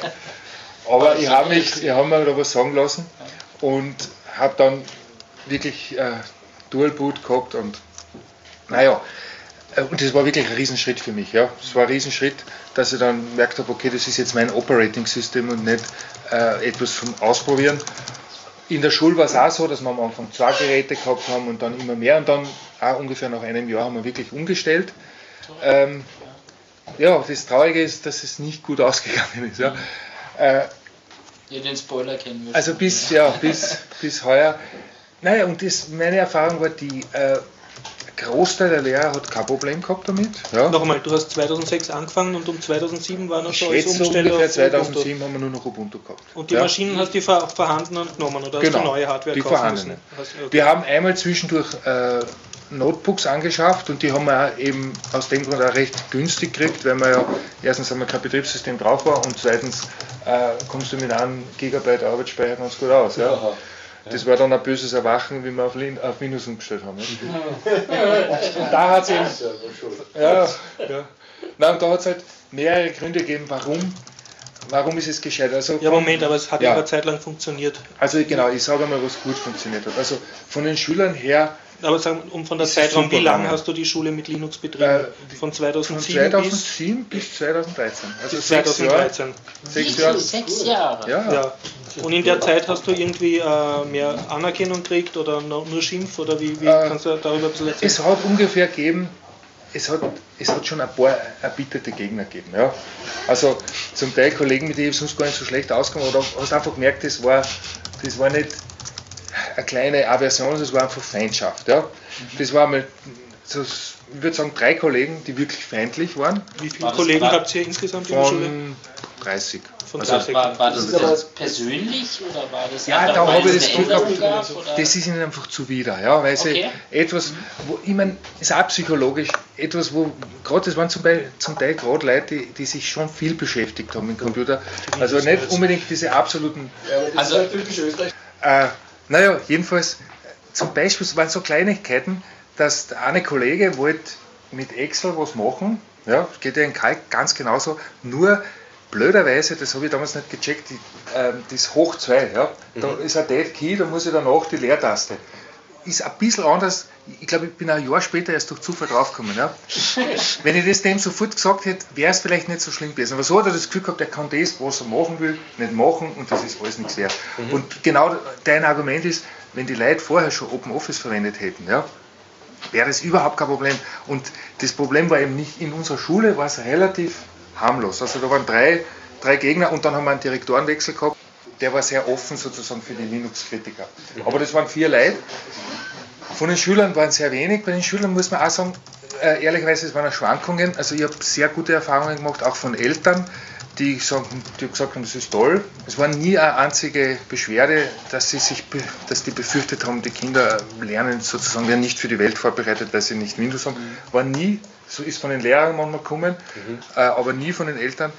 Äh, ich habe ich hab dann eine Zeit lang so richtige kleine Gurus schon gehabt. Ich habe ihnen einfach gezeigt, ich habe alte Notebooks gehabt, habe gesagt, schau, installieren wir das einmal. Die sind richtig äh, aufgesprungen auf das, weil sie gemerkt haben, sie können selber was tun. Die haben mich links und rechts überholt zum Teil, also die waren super.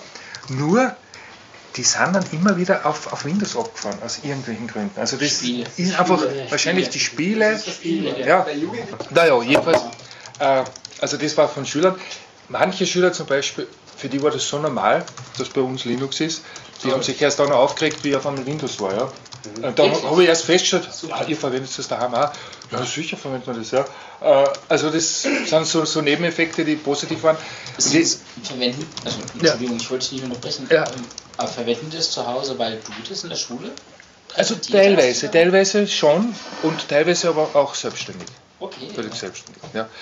Und ähm, aber zum Beispiel der Tobias, der hat bis, da, bis dahin sich nicht mit Computer beschäftigt und der ist so äh, einfach dadurch, dass er die Möglichkeit hat zu tun äh, und das finde ich das Tolle an Linux. Deshalb bin ich voll der Meinung, das ist eigentlich das einzige, ähm, was man in einer Schule verwenden sollte, weil, weil man eben selber machen kann.